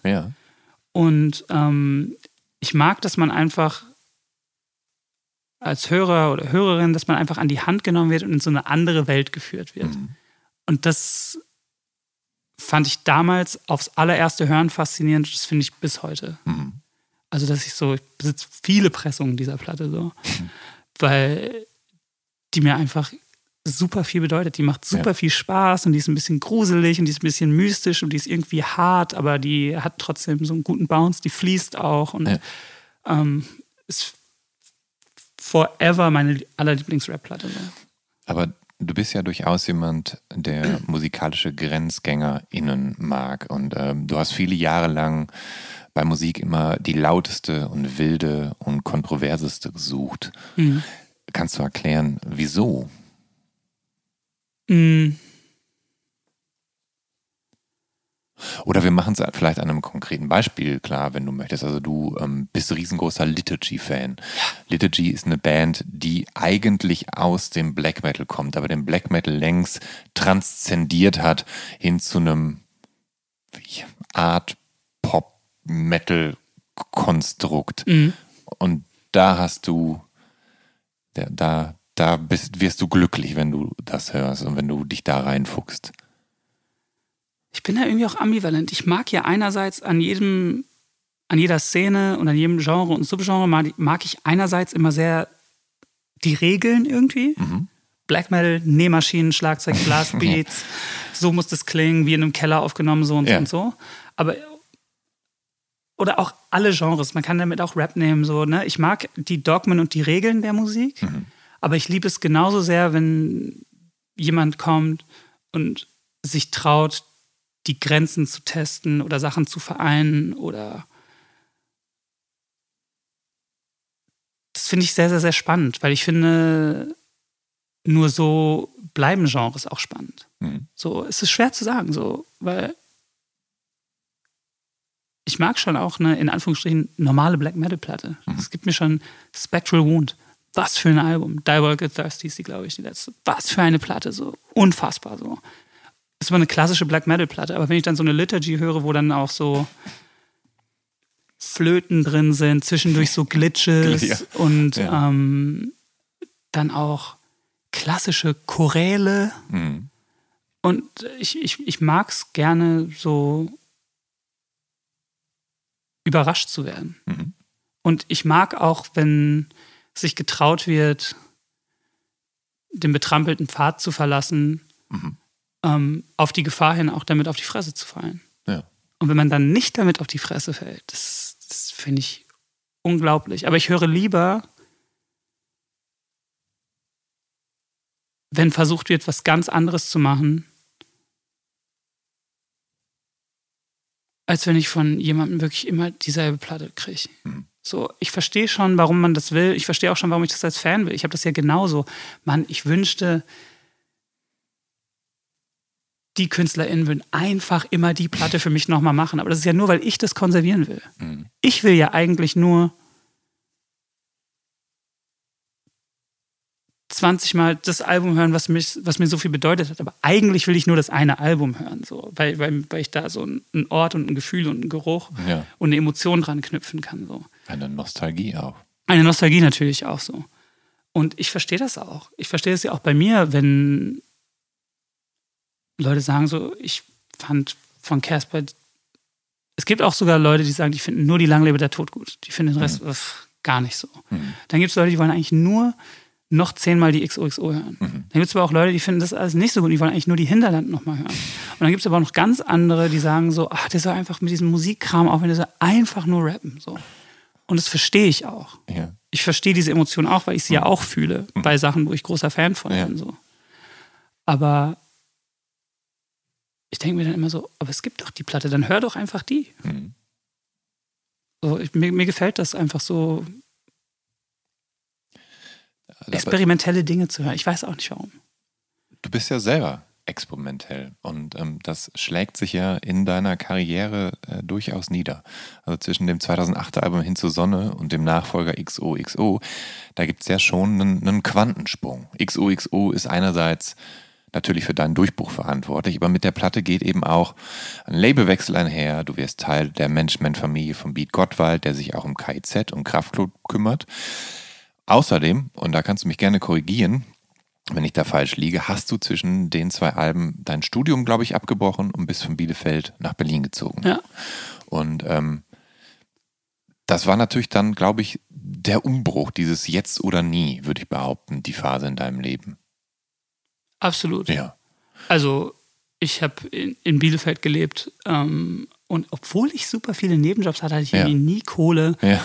Super oft oh, kurz davor, dass der Strom abgestellt wird, ja. dann doch wieder so viel reinzahlen, dass es, äh, dass es nicht passiert. Und dann ähm, hat damals tatsächlich mein Mitbewohner und ja. Mitglied, der Daniel, ja. damals auf einem, nach einem KZ-Konzert äh, Beat Gottwald kennengelernt mhm. und hat ihm immer wieder erzählt, hey, mein Mitbewohner, Kersper, guter Rapper, ihr solltet euch mal kennenlernen und war ein irrer Moment eigentlich auch. Und dann kam es auch dazu, dass wir Kontakt hatten. Ja. Und dann meinte der Beat, ey, komm doch einfach jetzt mal nach Berlin. Und ich bin wirklich mit fast meinem allerletzten Geld nach Berlin gekommen. Ja. Ähm, haben uns dazu entschieden, dass wir zusammenarbeiten wollen. Mhm. Und dann bin ich wirklich mit meinem aller, aller, allerletzten Geld nach Berlin. Ich bin wirklich mit richtig so 10 Euro auf dem Konto nach Berlin und wusste so, das ist es jetzt. Das ist der Make or Break. Und dann hieß es, hey, wir suchen jetzt irgendwie einen Deal, dass du jetzt irgendwie so ein bisschen Kohle hast zu leben. Und dann machen wir eine Platte. Und das war für mich von Anfang an klar, als wir die XO gemacht haben, das muss, das muss wow werden. Ob es wow Pop ist oder wow Rap oder ja. wow Indie so, aber mir war schon da klar, dass ich irgendwas machen will, was nicht zwingt, ich nehme jetzt einfach ein paar Beats und rap da jetzt einfach drauf, sondern dass ich so richtig jetzt die nächste Zeit alles reingebe. Und wir waren jeden Tag im Studio von morgens bis nachts. Ich habe teilweise im Studio gepennt. Wir haben da den Verstand drüber verloren über dieses Album. So. Ja. Es war aber immer klar so, das ist jetzt der Shot. Ja, bei einem, bei, also bei der Platte XOXO würde man ja sagen, also wenn es ein Film wäre, dass sie bis in die kleinste Nebenrolle prominent besetzt ist. Also bei XOXO, ähm, da ist, also bei Michael X zum Beispiel, oder Michael, sagt man Michael X, Michael X? Michael X. Michael X, ne? Äh, da singt die Mannheimerin äh, Laura Carbone mit, die sich in Berlin ja längst als so eine Art weiblicher Nick Cave etabliert hat. Im, im Chor zu hören sind etwa Nino Skrotzki, erst äh, Einsänger von Virginia Jetzt und Christoph Decker von, Deckert von äh, Jennifer Rostock. Wenn ich mich nicht irre, sogar der ganze Berliner Kneipenchor. Ja. Du hast ein Feature mit T.S. Uhlmann da drauf. Ähm, und äh, produziert wird die Platte von Steffen äh, Steady Wilmking, der früher eben bei der Crossover, bei den Crossover-Helden Thumb mitgemacht hat. Und ähm, H-Blocks. Und H-Blocks auch. Ja. Guck.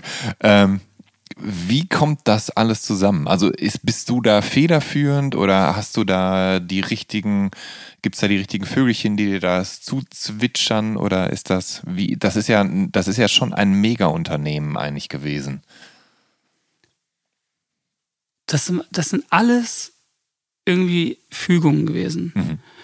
Das ähm, Album produzieren sollte eigentlich Andreas Herbig, ist der Name, glaube ich, mhm. der damals äh, auch die Udo Lindenberg produziert hat und der hat auch, glaube ich, tatsächlich viele so Hamburg-Rap-Sachen produziert. Und wir dachten so, ah, das wäre geil, wenn der das machen würde. Und es ja. gab auch Meetings mit dem und dann hatten wir schon, wir hatten schon so Playlisten gemacht. Wir haben so, so einen Abend lang nur Musik gehört und ähm, da war so Boards of Canada, Explosions in the Sky, mhm. Wolves in the Throne Room, aber auch so Rick Ross und Drake und die, also ganz viele so ja. Ansätze so.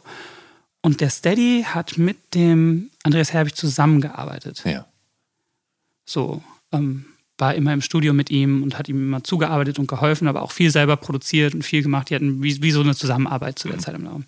Und als es dann das Album produziert werden sollte, es gab schon das Studio, es gab schon den Startschuss, es gab schon den, hier machen wir das und ab dem ersten Xten geht's los. Ja. Dann ist der Andreas Herbig einfach nicht aufgetaucht. Der ist einfach nicht aufgetaucht, war nicht erreichbar und nichts. Und Steady kam aber. Und dann haben wir einfach angefangen und dann war es so ein bisschen Schulterzucken, so ja, dann macht der Steady das jetzt. Und das war im Nachhinein absolut der Glücksgriff, weil, ja. weil der genauso ähm, wie ich aus der Hardcore und Punk und ja. der Rap-Welt kam ja. und ähm, dadurch, dass er so ein guter Drummer ist, sehr gutes Gespür für Beats hat. So. Und wir haben uns dann kreuz und quer durch die Musikwelt gesampelt und äh, adaptiert und wie wir wollten. Der eine Song klingt wie so ein Indie-Song und das klingt ein bisschen postrockig und das klingt so ein bisschen mhm. wie das mit dem und das klingt so und das klingt so und dann also ausgetobt wird jetzt klingen, als wären wir immer so all smiles äh, ja. im Studio. Also, extrem an Sachen auch so gezweifelt und das Geile ist, es gab auch zwischendurch Feedback von so, wir hatten auch manchmal so andere KünstlerInnen oder ProduzentInnen im Studio. Und wie findest du es? Und die waren so, oh, das ist, das ist nix. Und ich weiß noch, wie wir da auch saßen, oh mein Gott, haben wir hier gerade so absolute Scheiße gemacht. Hm. Als es so fast fertig war. Ja. Waren so, ey Jungs, das ist nix. Wirklich. Und wir dachten so, ja, okay. Und dann kam nämlich, ähm, als ich, äh, hatte ich Tees ins Studio eingeladen, weil ich wollte, dass er einen Chorus singt. Mhm. Und der hat die Sachen dann gehört und der hat die Hände über den Kopf zusammengeschlagen. Der war so, wow, dein Leben wird sich danach komplett verändern. Mhm. Ich war so, are you sure? Weil mhm. also vorgestern waren hier so andere Leute, die gerade so riesen Poppets produzieren und die meinen so, this is crap. Ja. Terrible einfach. Und Tees war so, nee, das wollt ihr mich verarschen? Checkt ihr das selber nicht? Ich war so, nee, so tief drin, ich kann schon nicht mehr rausgucken. Ja, so. ja. Und dann hat er den Chorus für XOXO aufgenommen und dann kurz danach war das Album irgendwie fertig. Ich war so ein bisschen Schulterzucken. Das war so wirklich wie die Münze ganz hoch in die Luft, wie im Film und dann oh. so in Zeitlupe und dann so mal gucken, ob sie auf der Seite landet, äh, wie wir hoffen. So. das, ja. Und dann ging gefühlt irgendwie wie so ein anderes Leben los. Ja. ja. Und dann gehst du mit Hinterland, äh, wenn nicht später nochmal einen Schritt weiter. Die Songs sind mit Bandbesetzung realisiert worden. Die Credits für die elf Stücke platzen aus allen Nähten. Mit dabei ist etwa Jan Korbach, früher mal bei der Bielefelder Skatepunk-Band Mr. Anderson und mittlerweile yes. äh, Postrocker mit Neander und Singer-Songwriter mit Atem. Dann ist äh, Fabian Altstötter von Scissor im Chor zu hören.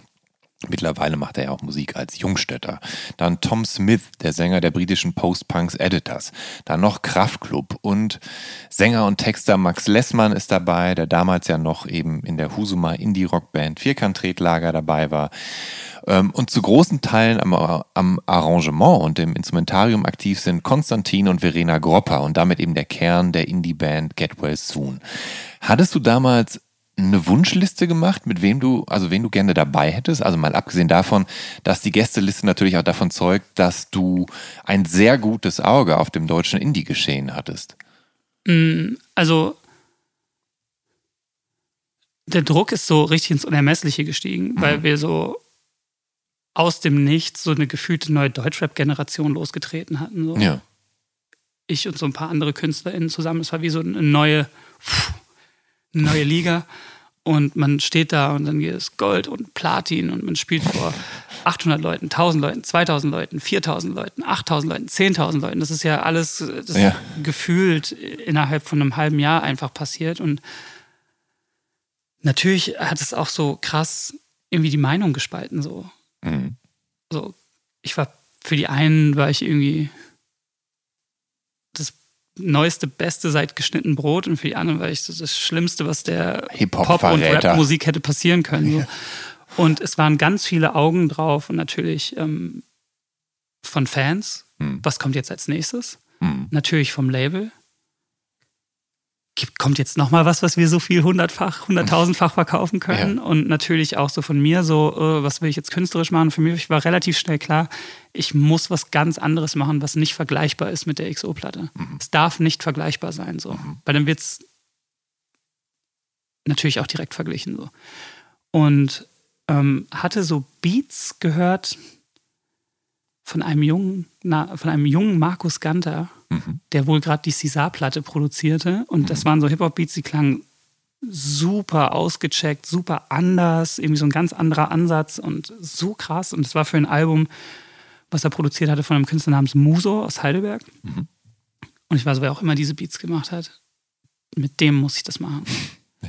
Und hatte gleichzeitig aber auch die Idee, Get Well Soon zu fragen, habe es mich aber nicht so richtig getraut. Dann war es aber eine glückliche Fügung, habe mich mit Markus getroffen, der war sehr gut befreundet mit Konstantin Popper, der dann auch dazu kam und dann haben die sich so ein bisschen abgesprochen und waren so, hey, wir würden das gerne zusammen machen, mhm. aber nur, wenn es was ganz anderes ist als die XO-Platte. Dann war ich so, yes, weil das wollte ich eben machen. Ja. Und ich hatte so im Hinterkopf so, ich fände es geil, wenn es so ein bisschen so Nick Cave, Tom Waits, aber auch Arcade Fire, so, so ein bisschen in so eine Amerikaner, aber auch so eine Amerikaner-Indie-Richtung, mhm. so. Ähm, auch so Edward Sharp and the Magnetic Zeros, The ja. Shins, so ja. das alles, so ja. diesen Vibe mitnehmen. Und dann hat Konstantin witzigerweise genau das gesagt. Und dann saßen wir in Mannheim sieben, acht Monate und saßen in einem Keller in dem Haus, wo Markus mit César auch gelebt hat und seiner Freundin. Mhm. Und ich habe in einem Haus nebenan gewohnt, in so einer. Studenten-WG. Und wir haben ganz fernab von so Meinungen und der Musikindustrie haben wir diese Platte gemacht. Mhm. Stadion, Indie, Folk, Amerikaner, haben wir immer gesagt, wollen wir machen. Ich weiß noch, wie wir die dann mitgebracht haben, zurück nach Berlin. So, das ist das fertige Album. So. Und aus meinem Arbeitsumfeld fanden es alle unglaublich. Mhm. Aber so, ich glaube, so alle von der Plattenfirma aufs erste Hören waren jetzt nicht so begeistert. das war richtig so, was ist denn das? Ja, das hier ist übrigens die erste Single Ascheregen und die geht jetzt irgendwie so sechs Minuten oder was weiß ich wie lange und das Intro ist so anderthalb Minuten ohne bla und wir geben kein Radio-Edit raus. So.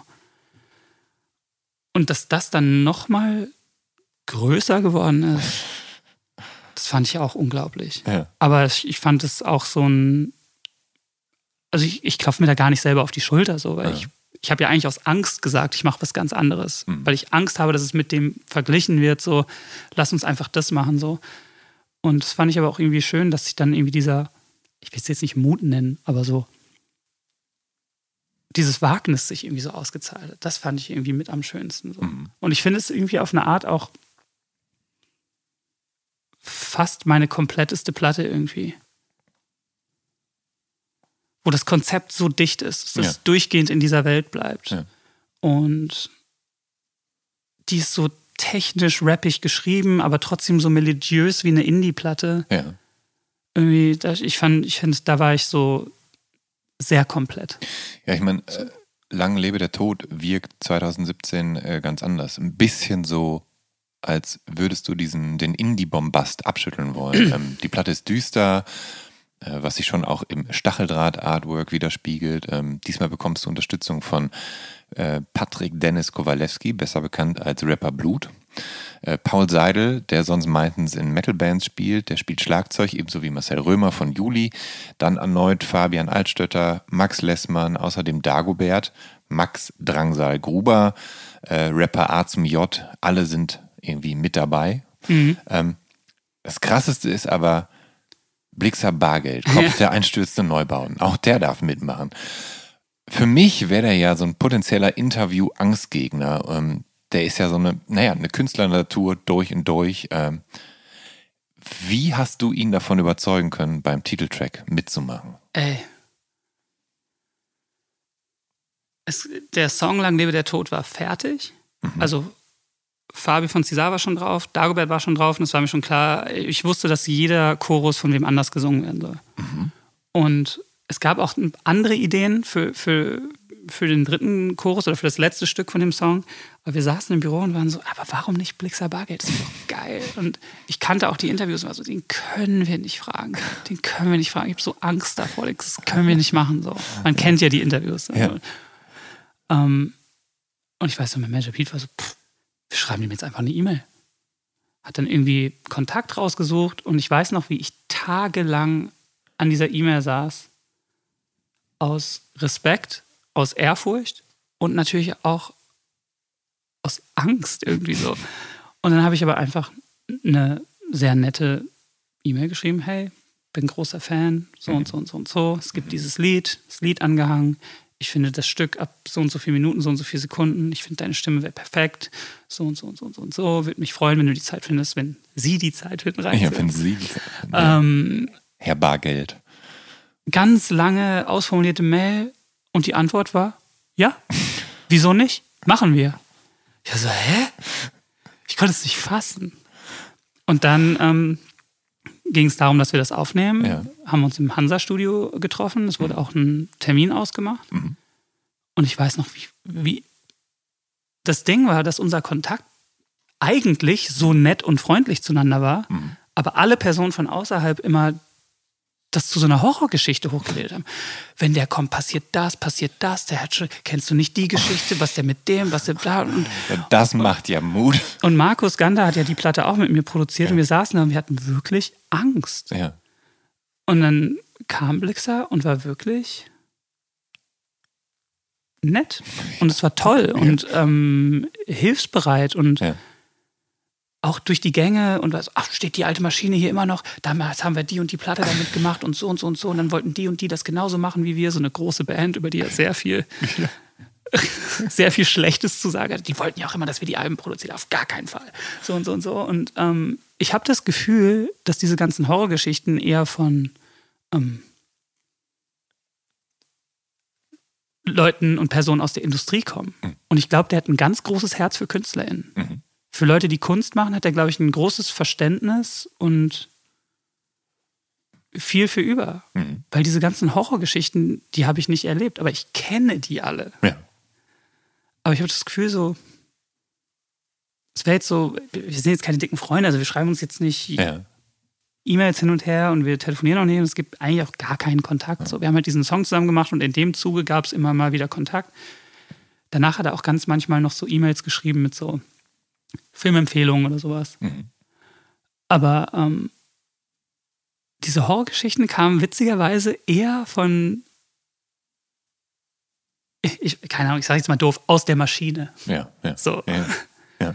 Zu, zu, zu meiner Band und zu mir und ja. sehr höflich, sehr, sehr nett eigentlich. Es gibt noch. Ich kann aber manchmal selber nicht fassen, ja dass ich einen Song mit Blixer Bargeld habe. Es gibt ja. viele KünstlerInnen, die ich bewundere, mhm. die mit mir Songs machen würden, nur weil ich einen Song mit Blixer Bargeld habe. Wirklich wahr, also international. Ja. Ja. Also mich haben auch so, also mich hat auch Wes Eishold von American Nightmare, den ich vergöttere. Ja. Einfach so. Einfach mit dem so geschrieben. Ja. So, oder so ähm, Wade von den Gallows. Ja und von Alexis on Fire mhm. hat den Song in Kanada im Radio einfach super oft gespielt. Weil der einfach so riesener Neubauten-Fan ist. Ja. Das hat so weirde internationale Züge genommen. Ja. In, Im so nischigen. In, so, aber das war. Dabei hast du auf der Platte auch noch einen internationalen Gast, nämlich John Gorley, den Sänger von Portugal The Man, ähm, die ja in dem Jahr, in dem du Lang lebe der Tod rausbringst, ja selber einen Welthit haben mit Feel It Still ja. und so. Das heißt, äh, aber. Grammy. Grammy, ja. Und dann gibt es da das Stück Sirenen. Ähm, und da frage ich mich, ist das eigentlich eine Reminiszenz an Dizzy Rascal 2007 Maschinentrack Sirens? Nur eigentlich diese, ähm, nur diese eine Zeile. Ja. Do you hear the sirens coming? Ja. Ich habe bei dem ganzen Song gar nicht so sehr ja an, es wurde auch viel so drüber geschrieben, so Grime und Dubstep ja. und dies und ich habe zu der Zeit so super viel so Krupps und so gehört. Okay. Und, und ähm, Atari Teenage Riot und so. Ja. Und das sollte eigentlich eher daran so eine Reminiszenz sein. Und es gibt viele so Deutschpunk-Zitate drin. Ich dachte eigentlich, es wird eher so ein also für mich ja. ist es eigentlich eher so, wie gesagt, so krupsig, ja. Atari Teenage Riot, Alec Empire, diese Zeile von Dizzy Rascal, ja, aber es sind ganz viele so mhm. kleine so Deutschrap-Easter Eggs drauf. Mhm. So goldenen Zitronen ist, glaube ich, irgendwas drauf. Ich glaube, es ist von. Ich müsste den Song jetzt nochmal hören, aber es gibt ganz viele Deutsch-Rap-Zitate, äh, Ja. Deutsch-Punk-Zitate auf dem Song. So. Und als es dann so besprochen wurde mit so, ja, total hängengebliebener Dubstep, war ich so, hä? Das war gar nicht It's das not what we Ziel. wanted. Sollte eigentlich so, so eher so industrial. Ja, Aber vielleicht habe ich es einfach ja. nicht gut across gekriegt. Ähm, und am Ende endet die Platte tatsächlich ja mit Blastbeats und Black Metal Atmosphäre in Flackern, Flimmern. Ähm, da frage ich mich, ich, du wirst es besser wissen, hat je, haben sich je Hip-Hop und Black Metal die Hand gereicht? Also gab es das schon mal vorher? Oder bist du der Erste? Hast du da neues Territorium beschritten? Es gibt jemanden, der ist ähm, aus äh, Berlin, der Grafi. Ja, Der hat das auf ein paar Songs echt gut gemacht. So. okay. Äh, tatsächlich, glaube ich, sogar mit Nikita von Der Weg einer Freiheit, glaube ich sogar. Ja, Und es gibt noch so einen äh, amerikanischen Rapper namens Bones, ja. Der, glaube ich, auch viel aus der Black Metal-Szene kommt, der auch viel so Blastbeats tatsächlich auf früheren äh, Alben hat. Mhm. Oder hatte, hat. Ja. Ist ja immer noch da. Ja. Ähm, aber ja, ich, ich, eigentlich sollte die Alles war schön und nichts tat weh. Da gab es tatsächlich schon, das sollte eigentlich so ein bisschen mein Black Metal X La Dispute Wildlife Werk werden. ja. Und das habe ich dann irgendwann dann im Prozess, war ich so, nee, das ist es jetzt irgendwie nicht. Aha. Obwohl ich das schon immer noch machen will. Ich habe schon Bock auf die eine Postrock-Platte, die so dicht dran bleibt, wie Hinterland bei der Folk war. Das, das ist schon sowas, was ich immer noch machen will, weil ich schon, ich finde so die Wildlife, das ist schon so eine Platte, die ich schon echt noch viel höre, weil ich mir denke, so wow, textlich, wow, musikalisch. Ja. Ähm, nur ein Jahr nach Lang lebe der Tod, da folgt ein Collaboration-Album mit Materia. Kooperationsalbum. Ja, ganz genau. Und ähm, es dauert auf jeden Fall dann ein wenig, bis endlich alles war schön und nichts tat weh erscheint. Ähm, das ist auch eine, eine sehr große Produktion. Es gibt erneut alte Bekannte wie Max Gruber, Max Lessmann, dann A zum J ist dabei, Paul Seidel wieder, Felix Brummer. Äh, neu sind diesmal Arnim von den Beatsteaks, Haiti, Tua, Provinz, Sam Vance Law und tatsächlich Lena Meyer-Landrut. Mit der warst du damals in Durch die Nacht mit. Die Chemie stimmte damals nicht so richtig zwischen euch. Am Ende scheint alles gut ausgegangen zu sein. Ja. Ihr habt einen Track zusammen aufgenommen und es hat gut funktioniert. Ja. Ähm, Produziert von Max Rieger. Produziert von Max Rieger. Stimmt, das wollen wir, das wollen wir nicht unterschlagen, genau. Äh, Frontmann oder Sänger und Gitarrist von unter anderem Die Nerven, aber Und Produzent. ja, äh, einer der Produzenten Deutschlands.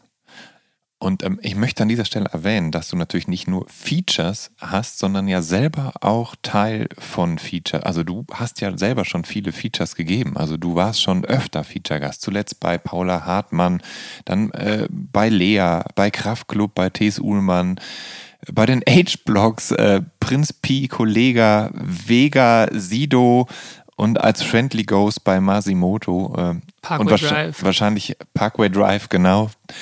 Ähm, ich habe wahrscheinlich eh noch einiges vergessen. Ähm, aber wo liegt für dich der Reiz bei Gastauftritten? Mm. Also erstens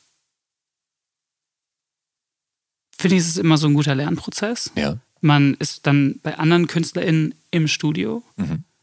Man sieht, wie die arbeiten, Mhm.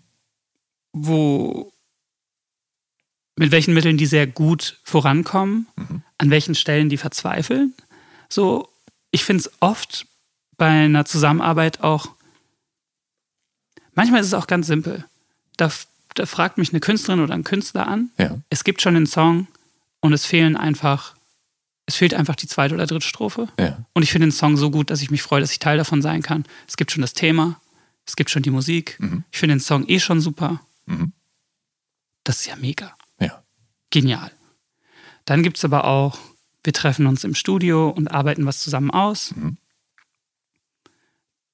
Und das geht mal richtig gut und wow, lass uns das doch veröffentlichen. Manchmal Ja. geht es auch so, oh, waren ein, zwei, drei, vier tolle Tage, aber das Ergebnis so, oh, vielleicht war das nicht so gut. Ja. Ähm, ich liebe es aber vor allem, Welten zu wandeln. Mhm. Dass man genauso gut einen Song mit Lea machen kann mhm. und da so seinen Stempel drauf drücken kann. Dass ich aber auch einen Rap-Song mit Sido machen kann, dass ich einen Metalcore-Song mit Parkway Drive machen kann, ja. dass ich auf einem Black Metal-Song mit Obstler schreien kann. ja, genau, das Black Metal-Projekt von Max Rieger, genau. Ähm, dass ich. Das ist doch toll, weil eigentlich geht es ja darum, kreativ zu sein. Ja. Und es gab, es gab ja auch immer schon so Stimmen, ja, der Casper, der, der Benjamin oder der kann sich auch nicht entscheiden, was er sein will. Ich bin immer so, ich will mich gar nicht entscheiden müssen. Ja. Es gibt so viel tolle Musik. Ja.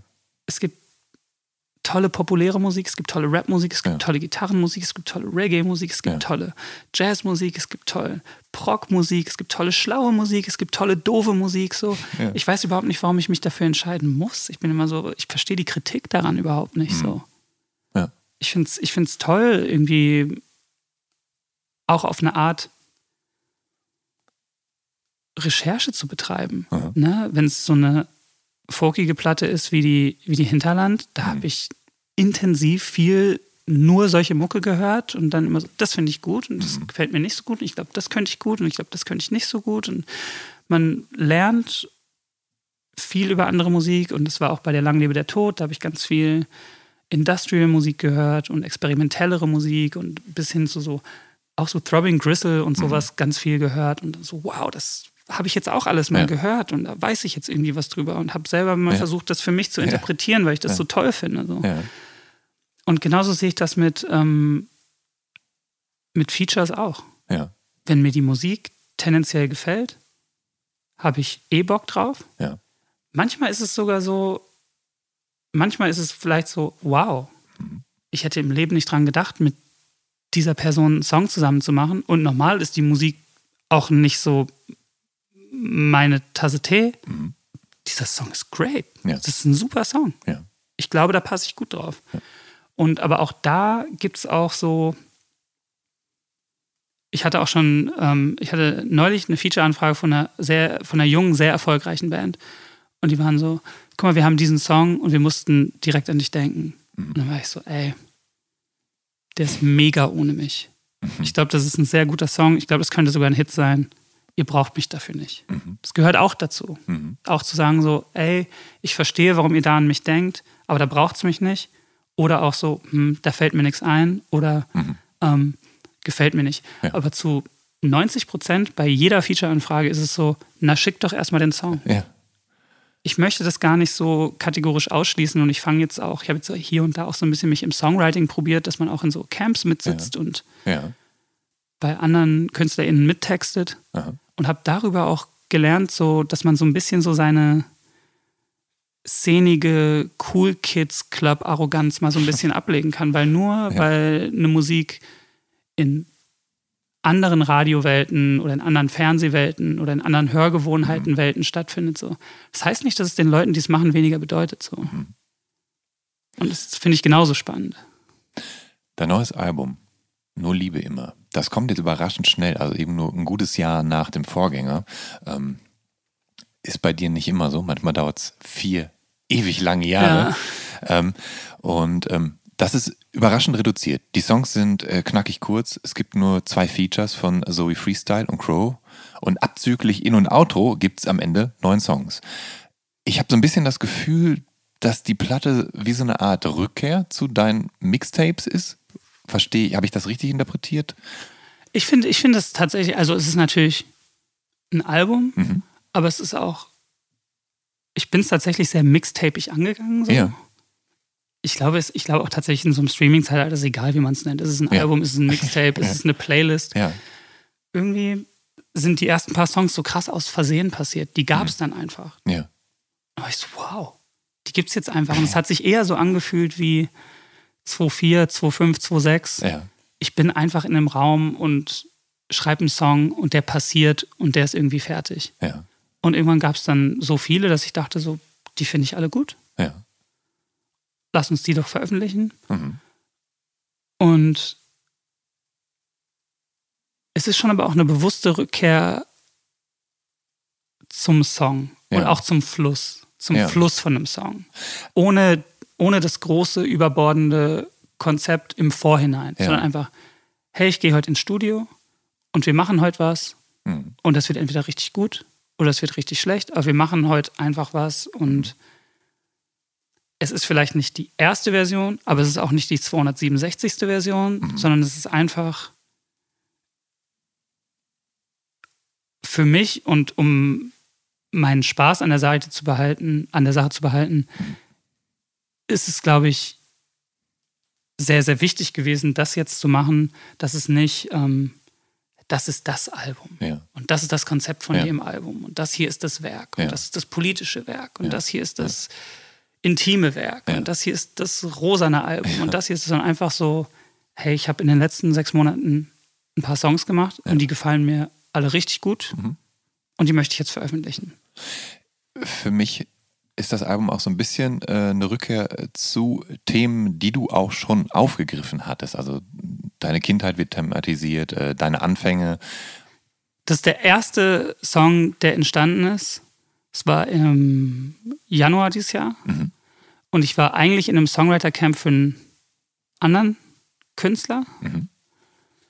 Und wir saßen in so einem Raum und da war der Vanja Bierbaum dabei, Mhm. mit dem ich viel danach, den, wir kannten uns vorher gar nicht, wir saßen in diesem Raum und wollten eigentlich für diesen anderen Künstler Songs schreiben. Ja. Vanja Bierbaum war dabei, mit dem ich dann viel für diese Platte geschrieben habe. Und der Nilly hat produziert, der dann jetzt auch viel auf dieser Platte produziert hat. Und dann haben wir so angefangen und irgendwann war ich so, oh, das klingt so, so ein bisschen Mac Miller-mäßig. Das finde ich voll schön. Das Ja. ist so, dass ich auch meine, so, hey, ich glaube, ich will jetzt als nächstes auch mal so was Lockereres machen, weil ich habe jetzt irgendwie relativ viele schwere Alben hintereinander gemacht. Und Ja. ich fände es jetzt mal ganz gut, einfach mal wieder Musik zu machen. Und dann nehme ich nochmal Anlauf wieder für was Komplexes und, ne? Und dann habe ich da den Chorus drauf geschrieben, dann habe ich die erste Strophe geschrieben und wir waren alle so, wow, wir haben eine echt gute Chemie, wow, das Ja. klingt gut. Und dann auch ähm, abends wurden dann immer die Songs vorgestellt, die für diesen Künstler geschrieben wurden. Da hat man schon auch gemerkt, so, ja, den hast du vielleicht auch eher für dich gemacht, oder? Ja, mm. dann haben wir uns eine Woche später getroffen, haben den fertig gemacht. Zwei Strophen von mir, Chorus und dann die Idee, ähm, Crow drauf zu holen, kam irgendwie erst später. Ja. Aber ich wollte schon seit Ewigkeiten mit dem wieder einen Song machen. Ja. Und es hat irgendwie so perfekt, es hat einfach gepasst und es war nicht schwer. Aha. Obwohl ich im Nachhinein, ich habe jetzt heute Morgen auch die Platte zum ersten Mal mal wieder gehört. Ich sitze jetzt Ja. nicht zu Hause, höre andauernd meine Musik so. Nee, aber die Platte ist schon auch eine Weile fertig tatsächlich. Genau. Ich meine, du hast ja früh angekündigt und so. Und dafür, dass dieser Sommersong Ja. so als so leicht, ja. also meine Strophe ist irgendwie auch wieder so Mental Health und Okay. dies, das, jenes so. Aber ja, Ja, ja. Ähm, das ist aber so ein gutes Beispiel dafür, so dass es so einfach passiert. Aha. Und auch diesen Emma-Song, zwei Sessions, zwei Tage aufgenommen, fertig. Wow, gefällt mir richtig gut. Mhm. Ja. Und sowas mit ganz vielen Songs von der Platte. Und irgendwann war es einfach so, ja, das ist doch gut, das würde ich gerne so veröffentlichen. Das müsste ich jetzt nicht noch ähm, Mhm. zwei Jahre da auf links ziehen, da und hier und noch bla, sondern das ist so, ich glaube, Ja. das gefällt mir jetzt ganz gut. Ja. Let's do it. Eine abschließende Frage hätte ich noch. Und zwar, du bist in Lemgo geboren. Das ist nicht weit von Espelkamp, wo Heinz Rudolf Kunze zur Welt gekommen ist. Der hat 2016 tatsächlich deinen Song Hinterland gecovert. Was ich neulich erst erfahren habe. Das wusste ich nicht. Das wusste ich einfach nicht. Und Kunze hat 1994 ein Spoken Word Live-Album aufgenommen. Und das heißt Der Golem aus Lemgo.